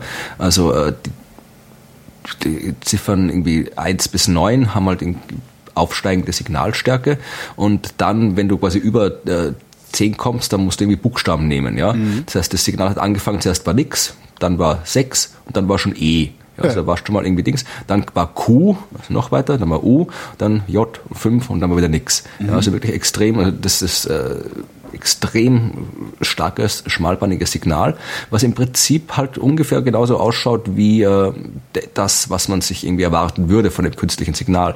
Und das hat dem, dem, dem Jerry Eman, hieß das, der, der Astrophysiker, der das aufgezeichnet hat, hat ihn also beeindruckt, dass er das auf diesen Ausdruck eben diese Buchstaben oder diese Zeichenfolge 6EQUJ5 quasi eingeregelt hat und Wow daneben geschrieben hat, weswegen es den Namen Wow-Signal bekommen mhm. hat. Und man hat natürlich probiert herauszufinden, was ist das? Ja, also es kann natürlich sein, dass da vielleicht irgendwie gerade ein Satellit drüber geflogen ist oder keine Ahnung, irgendwie ein Flugzeug oder sonst irgendwas von der Erde. Das konnte man relativ leicht ausschließen. Man konnte halt auch ausschließen, dass das irgendwie ein anderes bekanntes äh, äh, Himmelskörper ist, der sowas macht. Ja, also es gab jede Menge Möglichkeiten, die man ausschließen konnte und keine, die man einschließen konnte. Bestätigen konnte, ja. ja. Das heißt, es war eines der wenigen, wir haben ja schon letztens mal drüber diskutiert, wo es um diese komische äh, Dyson-Sphäre, äh, mhm. Mega-Zivilisation ging, wo halt da irgendwie, da ist was, das verstehen wir nicht, also Aliens, ja. Muss ja. Dieses typische, dieses Signal. Aber das, dieses Wow-Signal war wirklich eins der wenigen Phänomene in der, in der Astronomie, in der Physik, wo äh, Aliens immer noch äh, als eine, eine, eine vernünftige Erklärung übrig war. Ja, also ja. nicht jetzt irgendwie einfach so, weil wir Aliens haben wollen, sondern weil von allen möglichen Erklärungen, die übrig geblieben ist, fast nichts übrig geblieben ist, bis eben und Aliens halt immer noch eine der, der plausibleren Erklärungen war. Also es kann halt wirklich sein, dass es, wir haben ja auch damals in den 60er Jahren so Signale ausgeschickt. Das mhm. war halt im Prinzip, haben wir halt auch immer ein Signal losgeschickt und dann war es weg und dann haben wir aufgehört. Und normalerweise kannst du sagen, okay, wenn das wirklich ein Signal ist, warum kommt das nicht immer wieder? Weil es jo. kam nicht immer wieder. Äh, wir haben es auch nicht gemacht. Ja, wir haben das Signal losgeschickt und dann haben wir gedacht, nee, lassen wir bleiben, machen wir nichts mehr. Mhm. Also wenn du das halt quasi, das kann ich, wenn, wenn du halt nicht verstehst, was das Signal ist, dann hast du wirklich genau das. Einmal ein Signal und dann nie wieder was. Ja. Mhm. Und also das, wie gesagt, ist Aliens war eben immer halt noch im Rahmen dessen, was man als, als mögliche Erklärung da, da äh, Betracht ziehen kann. Bis äh, jetzt, äh, also das ist jetzt, ich habe es auch nicht, noch nicht wirklich exakt überlegt, inwieweit das jetzt das, den Status quo ändert, aber es haben äh, jetzt vor kurzem haben zwei Wissenschaftler von aus den USA, wo ich mir auch nicht sicher bin, inwieweit das jetzt Wissenschaftler sind. Der eine ist vom St. Petersburg College, der andere vom The Explorers Club. Also das, das also zumindest haben sie es irgendwie in der Schriftenreihe der Washington Academy of Science veröffentlicht, mhm. was vermutlich auch nicht unbedingt jetzt so, dass das äh, Mega-Journal ist, wahrscheinlich irgendwie auch nicht unbedingt eins, wo da Peer-Review stattfindet. Aber wie gesagt, es ist, ist auf jeden Fall eine Arbeit, die haben eben gezeigt, dass es an dem Tag, wo das, zu der Zeit, wo das Signal empfangen wurde, dass da zwei Kometen am Himmel waren. Und zwar die Kometen äh, Christensen und Gibbs, mhm. äh, die äh, erst 2006 und 2008, glaube ich, entdeckt worden sind. Ja, also von denen wusste man damals doch nichts, aber man kann natürlich ausrechnen, wo die früher waren. Und man hat eben, die haben eben gezeigt, dass die zu der Zeit, äh, 77, eben genau im Prinzip in der Richtung im Himmel waren, wo dieses Signal herkam. Und vor allem, was man auch weiß, ist, dass äh, um so Kometen rundherum meistens äh, große Wolken aus Wasserstoff zu finden sind. Ja, weil das, das Gas da halt irgendwie aus, äh, der ist dann auch irgendwie, äh, da hast du halt jede Menge Wasserstoff und der machte natürlich auch diesen, diesen Übergang, ja, und erzeugt eben genau diese elektromagnetische Strahlung und äh, die man auf dieser Wasserstofffrequenz, ja. weil es eben Wasserstoff ist, ja. Also die Arbeit ist recht kurz. Im Wesentlichen haben sie nur gezeigt, dass eben diese beiden Kometen damals eben da waren in der Richtung, dass da eben die Menge an Wasserstoff im Prinzip ausreichen würde, um so ein Signal zu erzeugen und dass, äh, weil die halt es zwei Kometen sind, die sich auf unterschiedlichen Bahnen bewegen, die dann eben später, als wir dann eben halt nochmal hingeschaut waren, eben nicht mehr beide da waren. Also das ist jetzt, wie gesagt, das ist keine eine sehr, sehr kurze Arbeit. Aber wie, wie, wie machen diese Kometen dann dieses Signal? Naja, du hast, äh, Wasserstoff macht das Signal immer, ja. Ja. Also das ist halt darum ist es diese Wasserstofffrequenz, ja. Also wenn du jede Menge Wasserstoff hast, hast du da auch äh, über Atome drin, die halt gerade von einer Energiezustand im anderen wechseln und diese Strahlung abgeben. Und das Teleskop, äh, wie gesagt, das, das schaut halt dahin, dahin, dahin, dahin. Und wenn da jetzt quasi gerade die, die Kometen durchziehen durch das, das Sichtfeld des Teleskops quasi, dann kriegst du halt da einmal ein Signal und dann ist wieder weg. Ah, okay, jetzt habe ich es. Okay. Mhm. Ja. Also wie gesagt, was da jetzt genau ist- rauskommt. Ich finde das ist ziemlich unromantisch jetzt, ehrlich gesagt. Ja, ja. Ja. So ist die, das Universum halt. So, so ist das, die, die Wissenschaft, die macht immer die Romantik kaputt. ist nicht dazu da, um dich persönlich zu bespaßen. Außerdem, wie gesagt, äh, die berühmte Ode an die Rose von Feynman kennst Ja. du ja. Äh, ich glaube ja, ne, dass man dann in, in der Schönheit noch mehr Schönheit findet. Ganz genau, ja. Kommen wir zu etwas völlig anderem und zwar zu kleinen Kindern.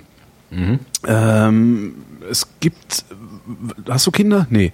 Es, es gibt äh, so Kinderspielzeug, vor allen Dingen Babyspielzeug, das irgendwie Geräusche macht, äh, so Kinderlaptops. Spielzeug, und- das Geräusche macht, ja. Also Kinderlaptops und all so ein Zeugs. Ne? Und das wird halt äh, gerne mal verkauft als ähm, dem Spracherwerb förderlich. Jetzt haben amerikanische Wissenschaftler herausgefunden, dass das dem Spracherwerb gar nicht so förderlich ist wie herkömmliches Spielzeug. Also einfaches Spielzeug, das keine Geräusche macht und dass das Kind nicht, ich sag mal, ja, die, die volle Aufmerksamkeit des Kindes auf dieses Spielzeug lenkt, sondern ähm, einfaches Spielzeug, das halt dazu führt, dass die Eltern mit dem Kind auch interagieren und kommunizieren. Das heißt, für den Spracherwerb von Kleinkindern ist es besser, ihnen kein elektrisches Spielzeug zu geben, sondern ihnen herkömmliches Spielzeug zu geben. Nicht, weil das Spielzeug so böse ist, sondern weil das Spielzeug bei den Eltern ein bestimmtes Verhalten induziert. Nämlich, spielt das Kind mit dem elektrischen Spielzeug, beschränken sich beschränkt sich die Kommunikation der Eltern mit dem Kind auf solche Sachen wie hör mal auf damit, äh, leg das weg, mach das leiser. Spielen Sie mit normalem Spielzeug, ist die Kommunikation mit dem Kind elaborierter. Also das heißt, die Eltern reden mehr mit dem Kind und äh, reden auch sinnvolleres Zeug mit dem Kind, sodass das Kind viel besser Sprache lernen kann. Finde ich schön. Also ein guter Grund für Holzspielzeug. da muss man gar nicht mit so einem Bio-Ding kommen, sondern äh, reicht auch.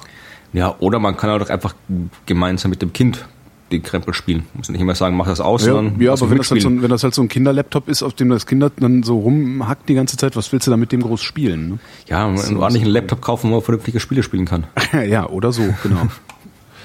aber da flimmert dann was. Ich finde, Kinder sollten nichts ausgesetzt werden, das flimmert. Das merke ich gerade. Also wenn alleine was für, wenn ich einfach nur da sitze und was im iPhone lese, wie alleine der Umstand, dass da ein flimmerndes Display, also ein leuchtendes Display ist, die Aufmerksamkeit der Kinder komplett vereinnahmt. Das, das habe ich noch nicht. Das, das, das ist wirklich, das äh, erschüttert mich jedes Mal.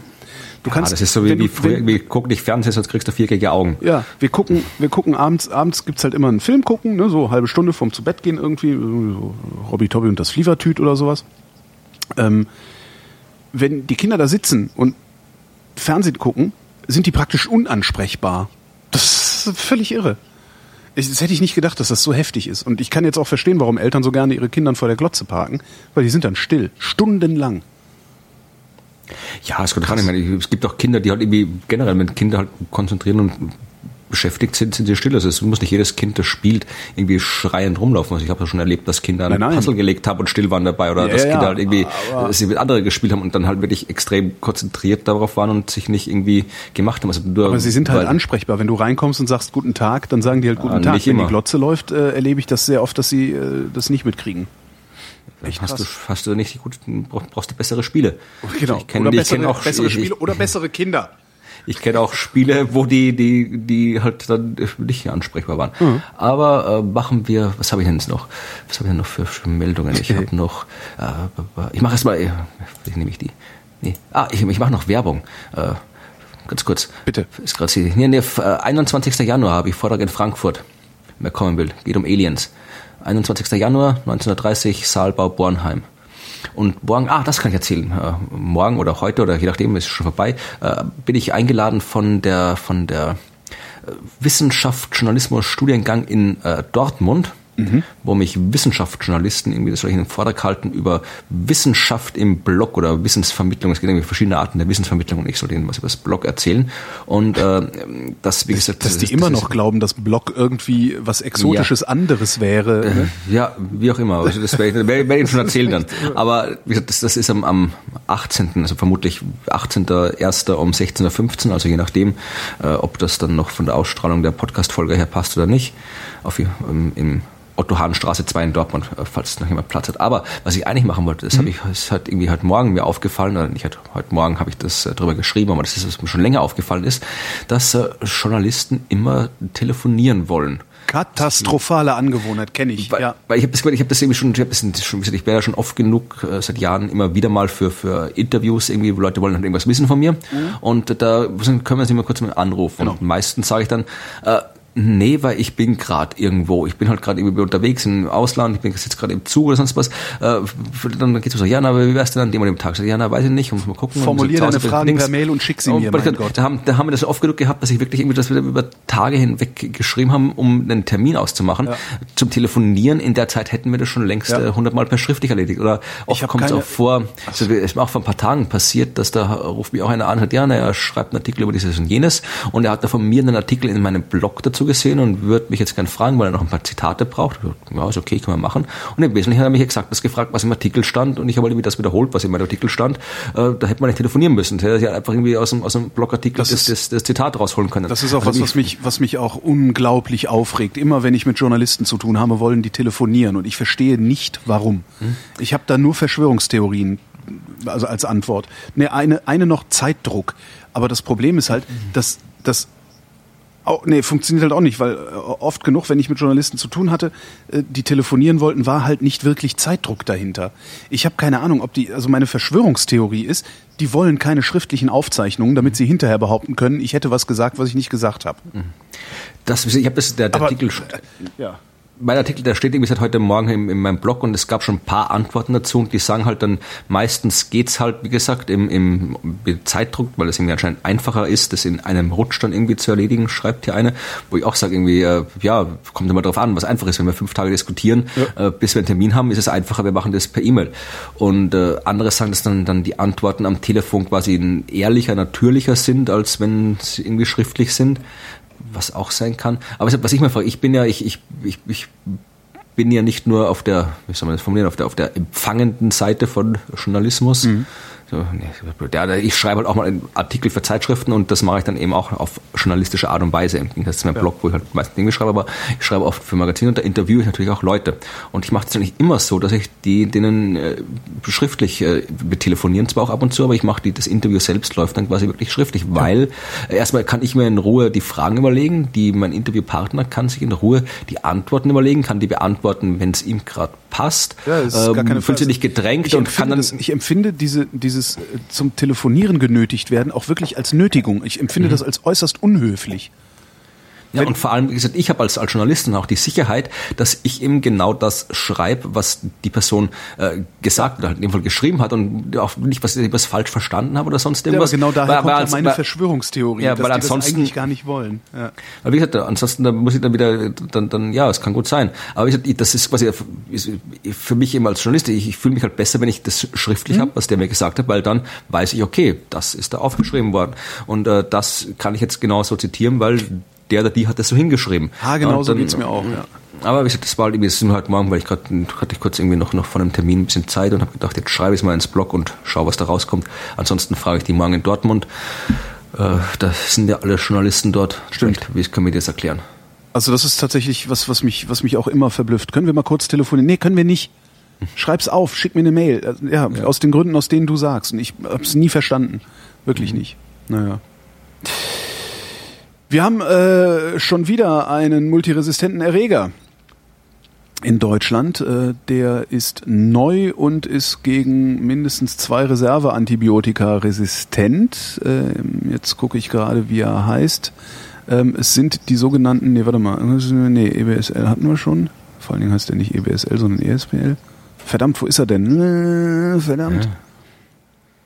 Ich finde jetzt gerade Kleid hat genau, multiresistente Erreger verloren. genau, ich habe einen multiresistenten Erreger. Ah, da ist er. Nein, es ist ein Re- Erreger, in dem ist ein Gen mit dem äh, Namen äh, MCR1. Ähm, diese, dieser Erreger äh, ja, ist halt gegen auch unsere, also wir haben ja unsere Standardantibiotika, mit denen wir auf, auf äh, Keime schießen. Und wenn die nicht helfen, dann haben wir so Reserveantibiotika, die nirgendwo sonst eingesetzt werden. Nicht in Standardbehandlung, nicht in Tiermast und sowas. Ähm, in der Hoffnung, dass die dann wenigstens noch wirken. Und ähm, im Winter, also letztes Jahr im Winter, im November, haben äh, chinesische Forscher diesen, diesen Erreger äh, entdeckt und zwar im Menschen. Der ist mittlerweile irgendwo auch in Deutschland nachgewiesen worden und ist woher gekommen? Vom, von der Massentierhaltung. So. Und ich finde, da, da könnte ich mich wirklich, ich könnt, könnte mich schwarz ärgern darüber. Ich verstehe wirklich nicht, wie wir angesichts des Vorhandenseins multiresistenter Erreger ähm, und des Auslaufens der, der Antibiotikamenge, die wir auf unsere Erreger äh, werfen können, wie wir angesichts dessen überhaupt noch Massentierhaltung unter Einsatz von Antibiotika äh, überhaupt akzeptieren können als Gesellschaft. Warum, warum tun wir uns das an? Ich, das, ich, es ist mir unbegreiflich. Ja, es ist mir wirklich absolut unbegreiflich, warum diese ganzen Massentierhaltungsleute, die verantwortlich, warum die nicht eine Ansage kriegen von, von der Bundesregierung, ab morgen keine Antibiotika mehr, sonst geht ihr in den Knast. Ganz einfach. Das ist, das ist völlig simpel. Man muss da nur ein Gesetz durchbringen. Ich kann nicht Ja, nachvollziehen, dann dass kommt die, die Schweinelobby aus Bayern. die Schweinelobby soll die Fresse halten. Die vergiften uns nicht nur, ja, die vergiften uns nicht nur, die bringen uns um. Ja, wenn alle Lobbys, die irgendwas zu tun haben, mit die uns vergiften würden, die Fresse halten Ja, würden, stimmt, dann dann das, ist, das ist ja nicht die einzige. Dann Also, könnten unsere Politiker endlich Politik machen, das wäre auch nicht schlecht. Nein, aber es ist, es ist mir wirklich absolut rätselhaft, dass so, sowas nicht, dass, dass das nicht in unseren Parlamenten diskutiert wird. Dass, also wir hatten jetzt gerade ja wieder diese Demo hier in Berlin, ähm, äh, diese, diese für, für Bio-Lebensmittel oder gegen, gegen äh, industriell hergestellte Lebensmittel. Das, da kommen natürlich ein paar zehntausend Leute, aber das reicht doch vorne und hinten nicht. Und das muss doch wirklich auch dem, dem dümmsten, abgesehen natürlich von Impfspinnern, aber dem dümmsten klar sein, dass wir da ein riesen Problem am Horizont haben, dem wir möglicherweise nicht gewachsen sind.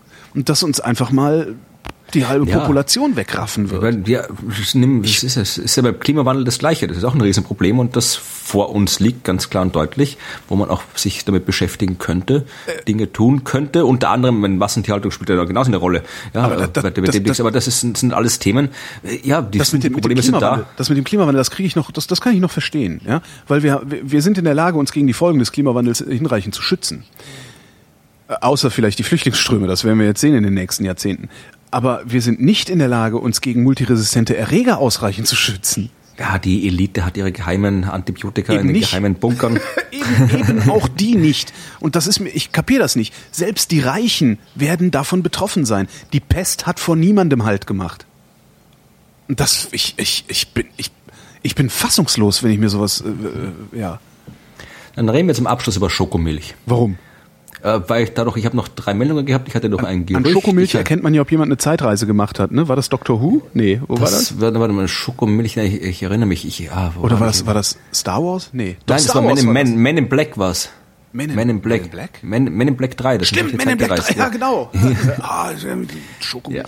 Ja. Ja, also ich hatte noch, ich hatte noch was über Planetenentstehung, was ein Gerücht und äh, Schokomilch. Und ich habe gedacht, das ist irgendwie, Ja. ich das als letzte Meldung, weil dann. Also ich habe noch was, weg. ich habe noch was mit Ach so. Viren, aber immer her, aber immer her damit. Ja, dann machen wir die Schoko. Nein, Es gibt, das ist eine schöne, schöne, äh, auch ein aktueller Artikel.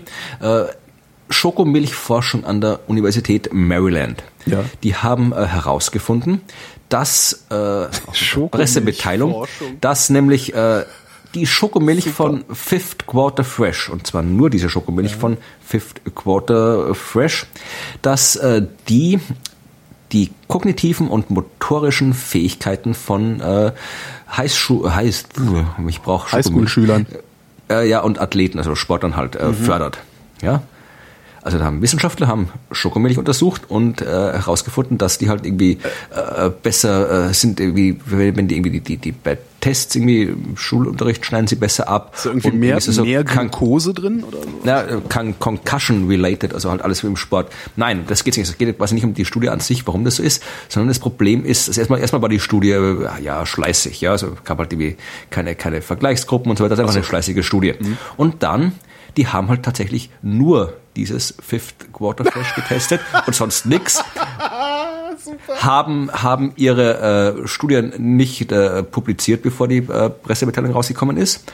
Und äh, dann äh, tatsächlich, also das Schöne ist, also um was es eigentlich geht, ist, äh, dass äh, Fifth Quarter Fresh Chocolate Milk äh, eben auch ist eine Firma aus Maryland und äh, Ach, unter anderem äh, Teil des Maryland Industrial Partnership Programs ist mit der Universität und halt äh, zehn äh, Prozent dieser Studie äh, finanziert hat. Ja. ja, also das ist wie gesagt, man ist jetzt kein, kein, kein Riesenskandal oder sonst irgendwas. Ja, aber Grund genug über Drittmittel nachzudenken. Ja, ne? das ist halt wie so ein Fall, wo man ein bisschen, also der hat gemeint, dass halt irgendwie die, die, die, äh, dass die Wissenschaftler da jetzt nicht irgendwie von sich aus gesagt haben, hey, wir testen jetzt diese tolle Schokomilch und schauen, was da rauskommt, ja.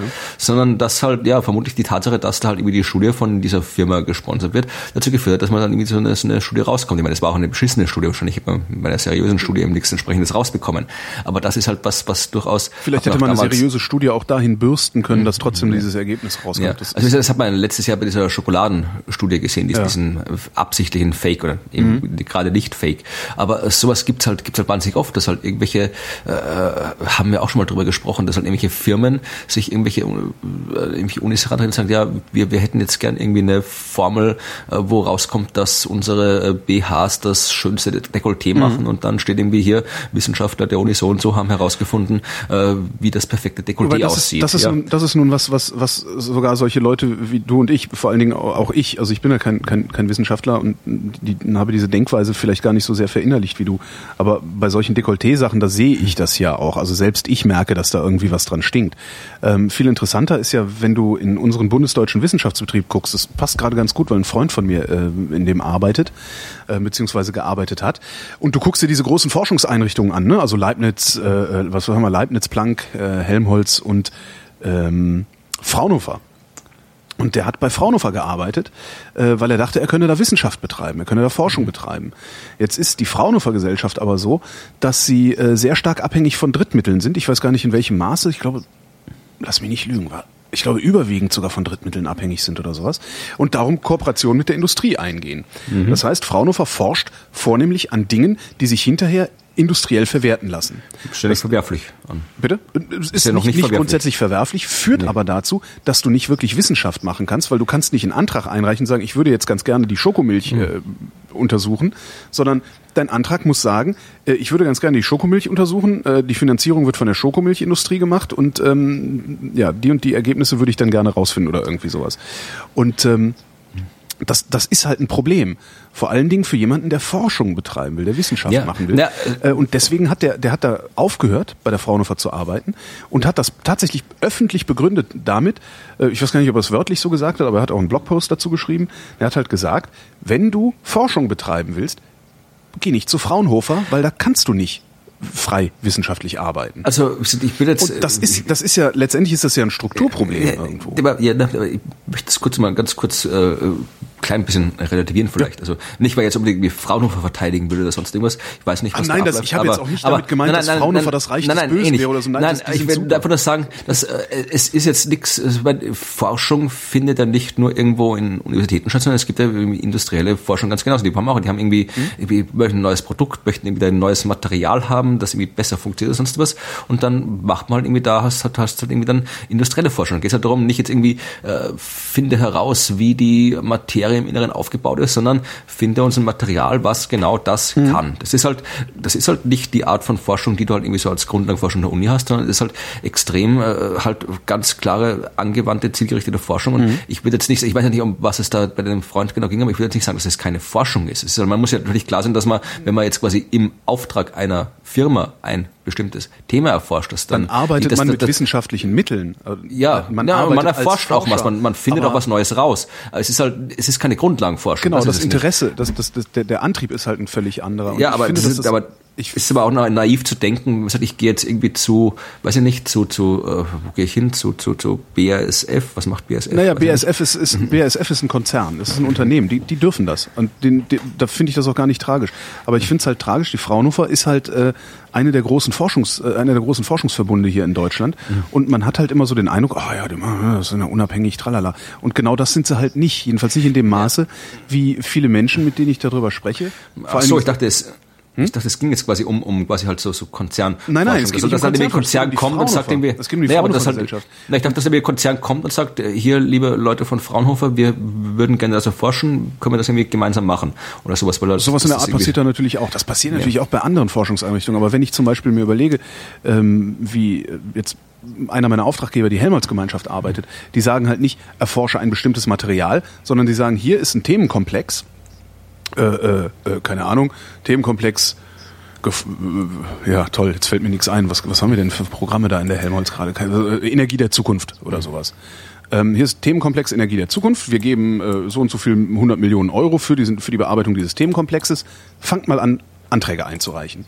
Das heißt, du kannst als Wissenschaftler hingehen und kannst sagen, so, äh, ich forsche sowieso an, an äh, Energieversorgung der Zukunft. Äh, ich würde gerne genau über dieses Thema forschen. Das kannst du beantragen und musst aber nicht irgendeinen Partner aus der Industrie haben, der dann schon sagt, naja, und wenn das funktioniert, dann nehme ich es ab. Also es ist halt aus der Grundlagenforschung raus.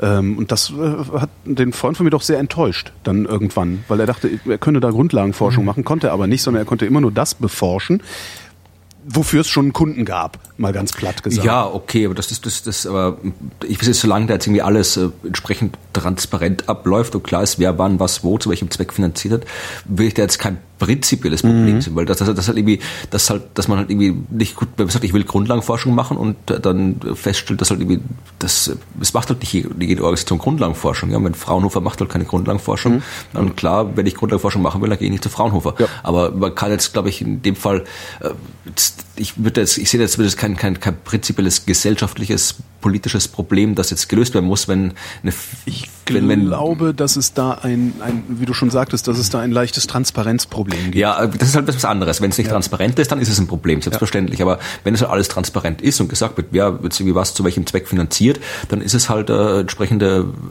äh, industrielle Auftragsforschung, die halt genauso stattfindet. Das ist Ja. nichts, auch nichts, was ich machen wollen würde, aber äh, es gibt ja genug, die das machen Ja. wollen und können und die für die, die machen es halt dann. Aber wenn Wobei ich auch nicht glaube, dass diese, ich glaube auch nicht, dass diese Informationen verborgen sind. Ne? Also ich glaube schon, dass man bei jedem, bei jeder Forschung auch oder bei jedem Projekt auch nachgucken kann, wer hat es eigentlich bezahlt. Ähm, ich finde das Transparenzproblem eher auf Seiten der Bringschuld. Also ich glaube, es müsste von vornherein transparenter sein, was sind das eigentlich für, für Verbünde, die da arbeiten, was machen die, wie finanzieren die sich, wie ist das gemeint und so. Ähm, sodass die Bevölkerung auch nicht das Gefühl hat, oder so, ne, der Mann auf der Straße auch nicht das Gefühl hat, dass da irgendwie wieder Mauscheleien im Hintergrund sind. Wie dem auch sei. Ist dir mal aufgefallen, dass wenn du selber kochst, dein Essen besser schmeckt, als äh, wenn du es kaufst? Äh, Es kommt drauf an, was ich koche und wo ich was kaufe. Also, aber prinzipiell ja, das ist das, das, das, das ist der, der Ikea-Effekt oder das, genau, ich. das ist sowas wie Ja. der IKEA-Effekt. Ähm, Schweizer Wissenschaftler haben eine Studie gemacht, ähm, durch psychologische Studie, und haben mal geguckt, ob das überhaupt stimmt, was man sich immer so einbildet. Ne? Ja, selbstgekochtes schmeckt viel besser. Stellt sich raus, selbstgekochtes schmeckt viel besser. Ähm, haben Probanden genommen, äh, haben einen Shake zubereitet. Die eine Gruppe durfte den Shake selber machen, nach Rezept. Die andere Gruppe nicht, sondern die haben äh, den Shake zubereitet gekriegt.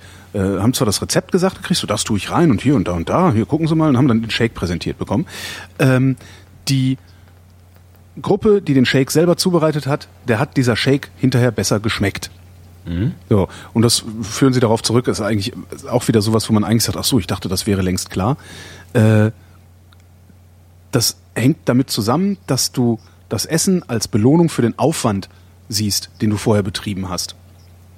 Darum schmeckt dir selbstgekochtes Essen besser, obwohl das, was jemand anders gekocht hat, dieselbe Rezeptur hat und eigentlich genauso gut oder schlecht schmecken müsste wie das andere. Sie schreiben halt, äh, sie folgern daraus sogar, dass Fertigprodukte alleine schon deshalb weniger gut schmecken, weil sie kaum Aufwand verursachen. Finde ich einen interessanten Punkt. Deswegen muss man da vielleicht mehr Zucker reinmachen oder sowas, keine Ahnung. Ja, also ich kannte das irgendwie immer halt schon schon länger, wie als ein Ikea-Effekt, dass du die Sachen, die du selbst machst, Ja. auch beim Essen, halt äh, dir besser vorkommen, weil du halt einen Aufwand getrieben Genau. hast. Also Ja, das haben sie es mit Essen äh, untersucht, beziehungsweise mit Shakes. Zwei habe ich noch. Ähm, Viren und Klima. ja, Sucht ihr eins, ist eigentlich auch egal, ne? Die, die Eiszeit fällt aus.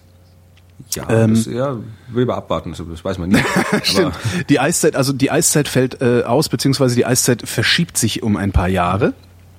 Und zwar äh, haben, ich weiß Weil das setzt voraus, dass man schon vorher genau gewusst hat, wann wo eine Eiszeit stattfinden Ähm, wird und so weiter, weil das war ja auch ganz unabhängig vom Klimawandel, war das sowieso, wenn das sind halt irgendwie alles, ob man das so exakt sagen kann, dass da jetzt irgendwie eine Eiszeit gekommen wäre zu dem und dem Zeitpunkt, das jetzt verschiebt. Naja, was sie, Also, was sie gemacht haben, ist, äh, die äh, hier am PIC, also in, in, äh, Institut für Klimafolgenforschung, die haben halt in die Vergangenheit geguckt und haben sich angesehen, ähm, wie ist der Zusammenhang zwischen Erdbahn und CO2-Gehalt der Atmosphäre. Und äh, haben halt Faktoren gefunden, die, wenn die, also dass, dass immer dann eine Eiszeit ausgelöst wurde, wenn äh, die Erde in einer, in einer bestimmten Bahn oder ja, ich weiß, die ne? Milankovic-Zyklen sind das. Die Mil- ja, genau, so hieß das, ne? Mil was? Wie? Milankovic-Zyklen, Milankovic-Zyklen, genau. Aber die sind halt ein, ein da gibt es sind halt eine der, der Gründe, warum Eiszeiten eintreten, aber da gibt es so. noch mehr, die da was Schade. wieder Einfluss drauf naja, haben. äh, Betrachtet man nur die Milankovic-Zyklen jedenfalls, äh, verschiebt sich die Eiszeit, weil, weil wir den CO2-Gehalt der Erdatmosphäre so sehr erhöht haben. Und das nicht nur seit der industriellen Revolution, sondern auch schon davor, als wir die Wälder abgeholzt haben, um Schiffe zu bauen und sowas. Ähm, der Milankovic-Zyklus verschiebt sich um 50.000 Jahre in die Zukunft. Weil dann erst wieder die Erdbahnparameter und äh, diese CO2-Schwellwerte so sind, dass sie eine Eiszeit auslösen könnten. Aber gut, wenn es noch andere ähm, Faktoren gibt, Ja, dann ja. Siehst du, ja, keine Ahnung, irgendwie mit, mit brauchst du Golfstrom, Klimawandel, wenn der weg ist, dann wird es da wieder kalt, wo es jetzt warm ist und so weiter. Also Aber ist es dann schon eine Eiszeit? Kommt auf an, wie wir jetzt dann das definiert. Also das Das ist halt ist jetzt gerade die Frage, wie definiert man eigentlich Eiszeit? ja, gibt schon schon Definitionen, aber äh, dass dass du hast dann halt auf was mal äh, sich halt immer darunter vorstellt, was halt die Eiszeit fällt aus oder die Eiszeit kommt, ist halt dann, dann nicht, dass, dass, dass es dann halt quasi überall plötzlich eiskalt ist oder überall es plötzlich Ja. ganz heiß wird. Und äh, die, sagt, die Eiszeit, man, während der Eiszeit, äh, wir leben ja in einer Eiszeit im Prinzip momentan, ja. Und Tatsache eben, dass es äh, in Nordeuropa noch halbwegs warm ist, liegt eben gerade am Golfstrom. So. Das heißt, wenn der jetzt weg ist, dann haben wir da quasi halt wieder diese, diese, unter anderem, das ist auch wieder einer von vielen Faktoren. Aber jetzt nur, dass die, die melancholischen Zyklen, äh, ja, das ist schon interessant, dass die sich verändern, aber wie gesagt, die, da, aber ich bin auch keine, bin ja auch kein, kein Experte. Ja, und außerdem gehört das natürlich auch in die Schublade, ähm, zu viel A macht B. Ne? Also die Eiszeit fällt aus, weil zwei Parameter sind anders. Ähm, das, das, da musst du notwendigerweise schon äh, Verdacht wittern. Dann, dann hätte ich jetzt meine, meine letzte Meldung. Ähm, das ist eine Meldung für, ähm, für ein, ein, sehr schönes, also äh, ich weiß gar nicht, wie ich anfangen soll. Es, wenn man mit diesen Impfspinnern zu tun hat, erzählen die einem ja immer, dass wenn Kinder durch Kinderkrankheiten gehen, dass die das Immunsystem stärken würden und die Impfung würde das Kind schwächen. Nicht? So, österreichische Wissenschaftler haben rausgefunden, stimmt halt nicht. ja das Stimmt halt nicht. Ganz im hat- Gegenteil. wollte ich sagen, das ist ja auch, hab auch schon vorher gewusst, oder? Ich nicht. Oder erst, das erst in Österreich erst jetzt rausgefunden. Das hat man jetzt in Österreich aber, erst rausgefunden, genau. Aha, ähm, nee, aber das, es ist also so, dass eine Masernimpfung dazu führt, dass du, nee, andersrum, dass eine Maserninfektion, die du kriegst, weil du nicht geimpft warst, führt dazu, dass du langfristig ein geschwächtes Immunsystem hast und zwar über mehrere Jahre. Mhm. Geil, oder? das ist, ja. Ist super. ich So, meine, jetzt äh, da das soll noch mal einer von den Impfspinnern kommen und mir sagen, dass das, das ist gesund. Für, für Ja, na gut, das, das, das wird die auch nicht beeindrucken, aber Ja, gesagt, dass die Tat, dass, dass, dass, dass quasi eben das, äh, dass dich quasi Kinderkrankheiten nicht, nicht äh, vorwärts bringen, das, ja, meines Wissens nach ist jetzt nichts Neues. ja, aber dass sie Also, dich zurückwerfen, das ist das Neue. Ah, okay. Das heißt, du wirst umso anfälliger. Das finde ich schon sehr, sehr faszinierend daran. Also das hat, das hat mich sehr gefreut. Ich dachte, du freust dich mit mir, aber nein. Ja, ich freue mich, ich bin noch, bin noch ein bisschen, bisschen müde schon. Also ich habe irgendwie, wie gesagt, ich muss morgen schon wieder verreisen. Das Ich ist für uns alle nach die sechste gekommen und Stunde, Dings. Florian. Also ich bin, ich bin geistig gerade Nicht mehr so rege. Ausgelaugt. Dann, dann beenden wir einfach dieses äh, Trauerspiel um die Eiszeit und die Bakterien und ähm, Genau. bedanken uns. Danke, Florian. Ja, danke Holger und ich hoffe, ich bin wieder gut drauf, wenn ich das nächste Mal da bin. Ich auch. Und bis dahin danken wir für die Aufmerksamkeit.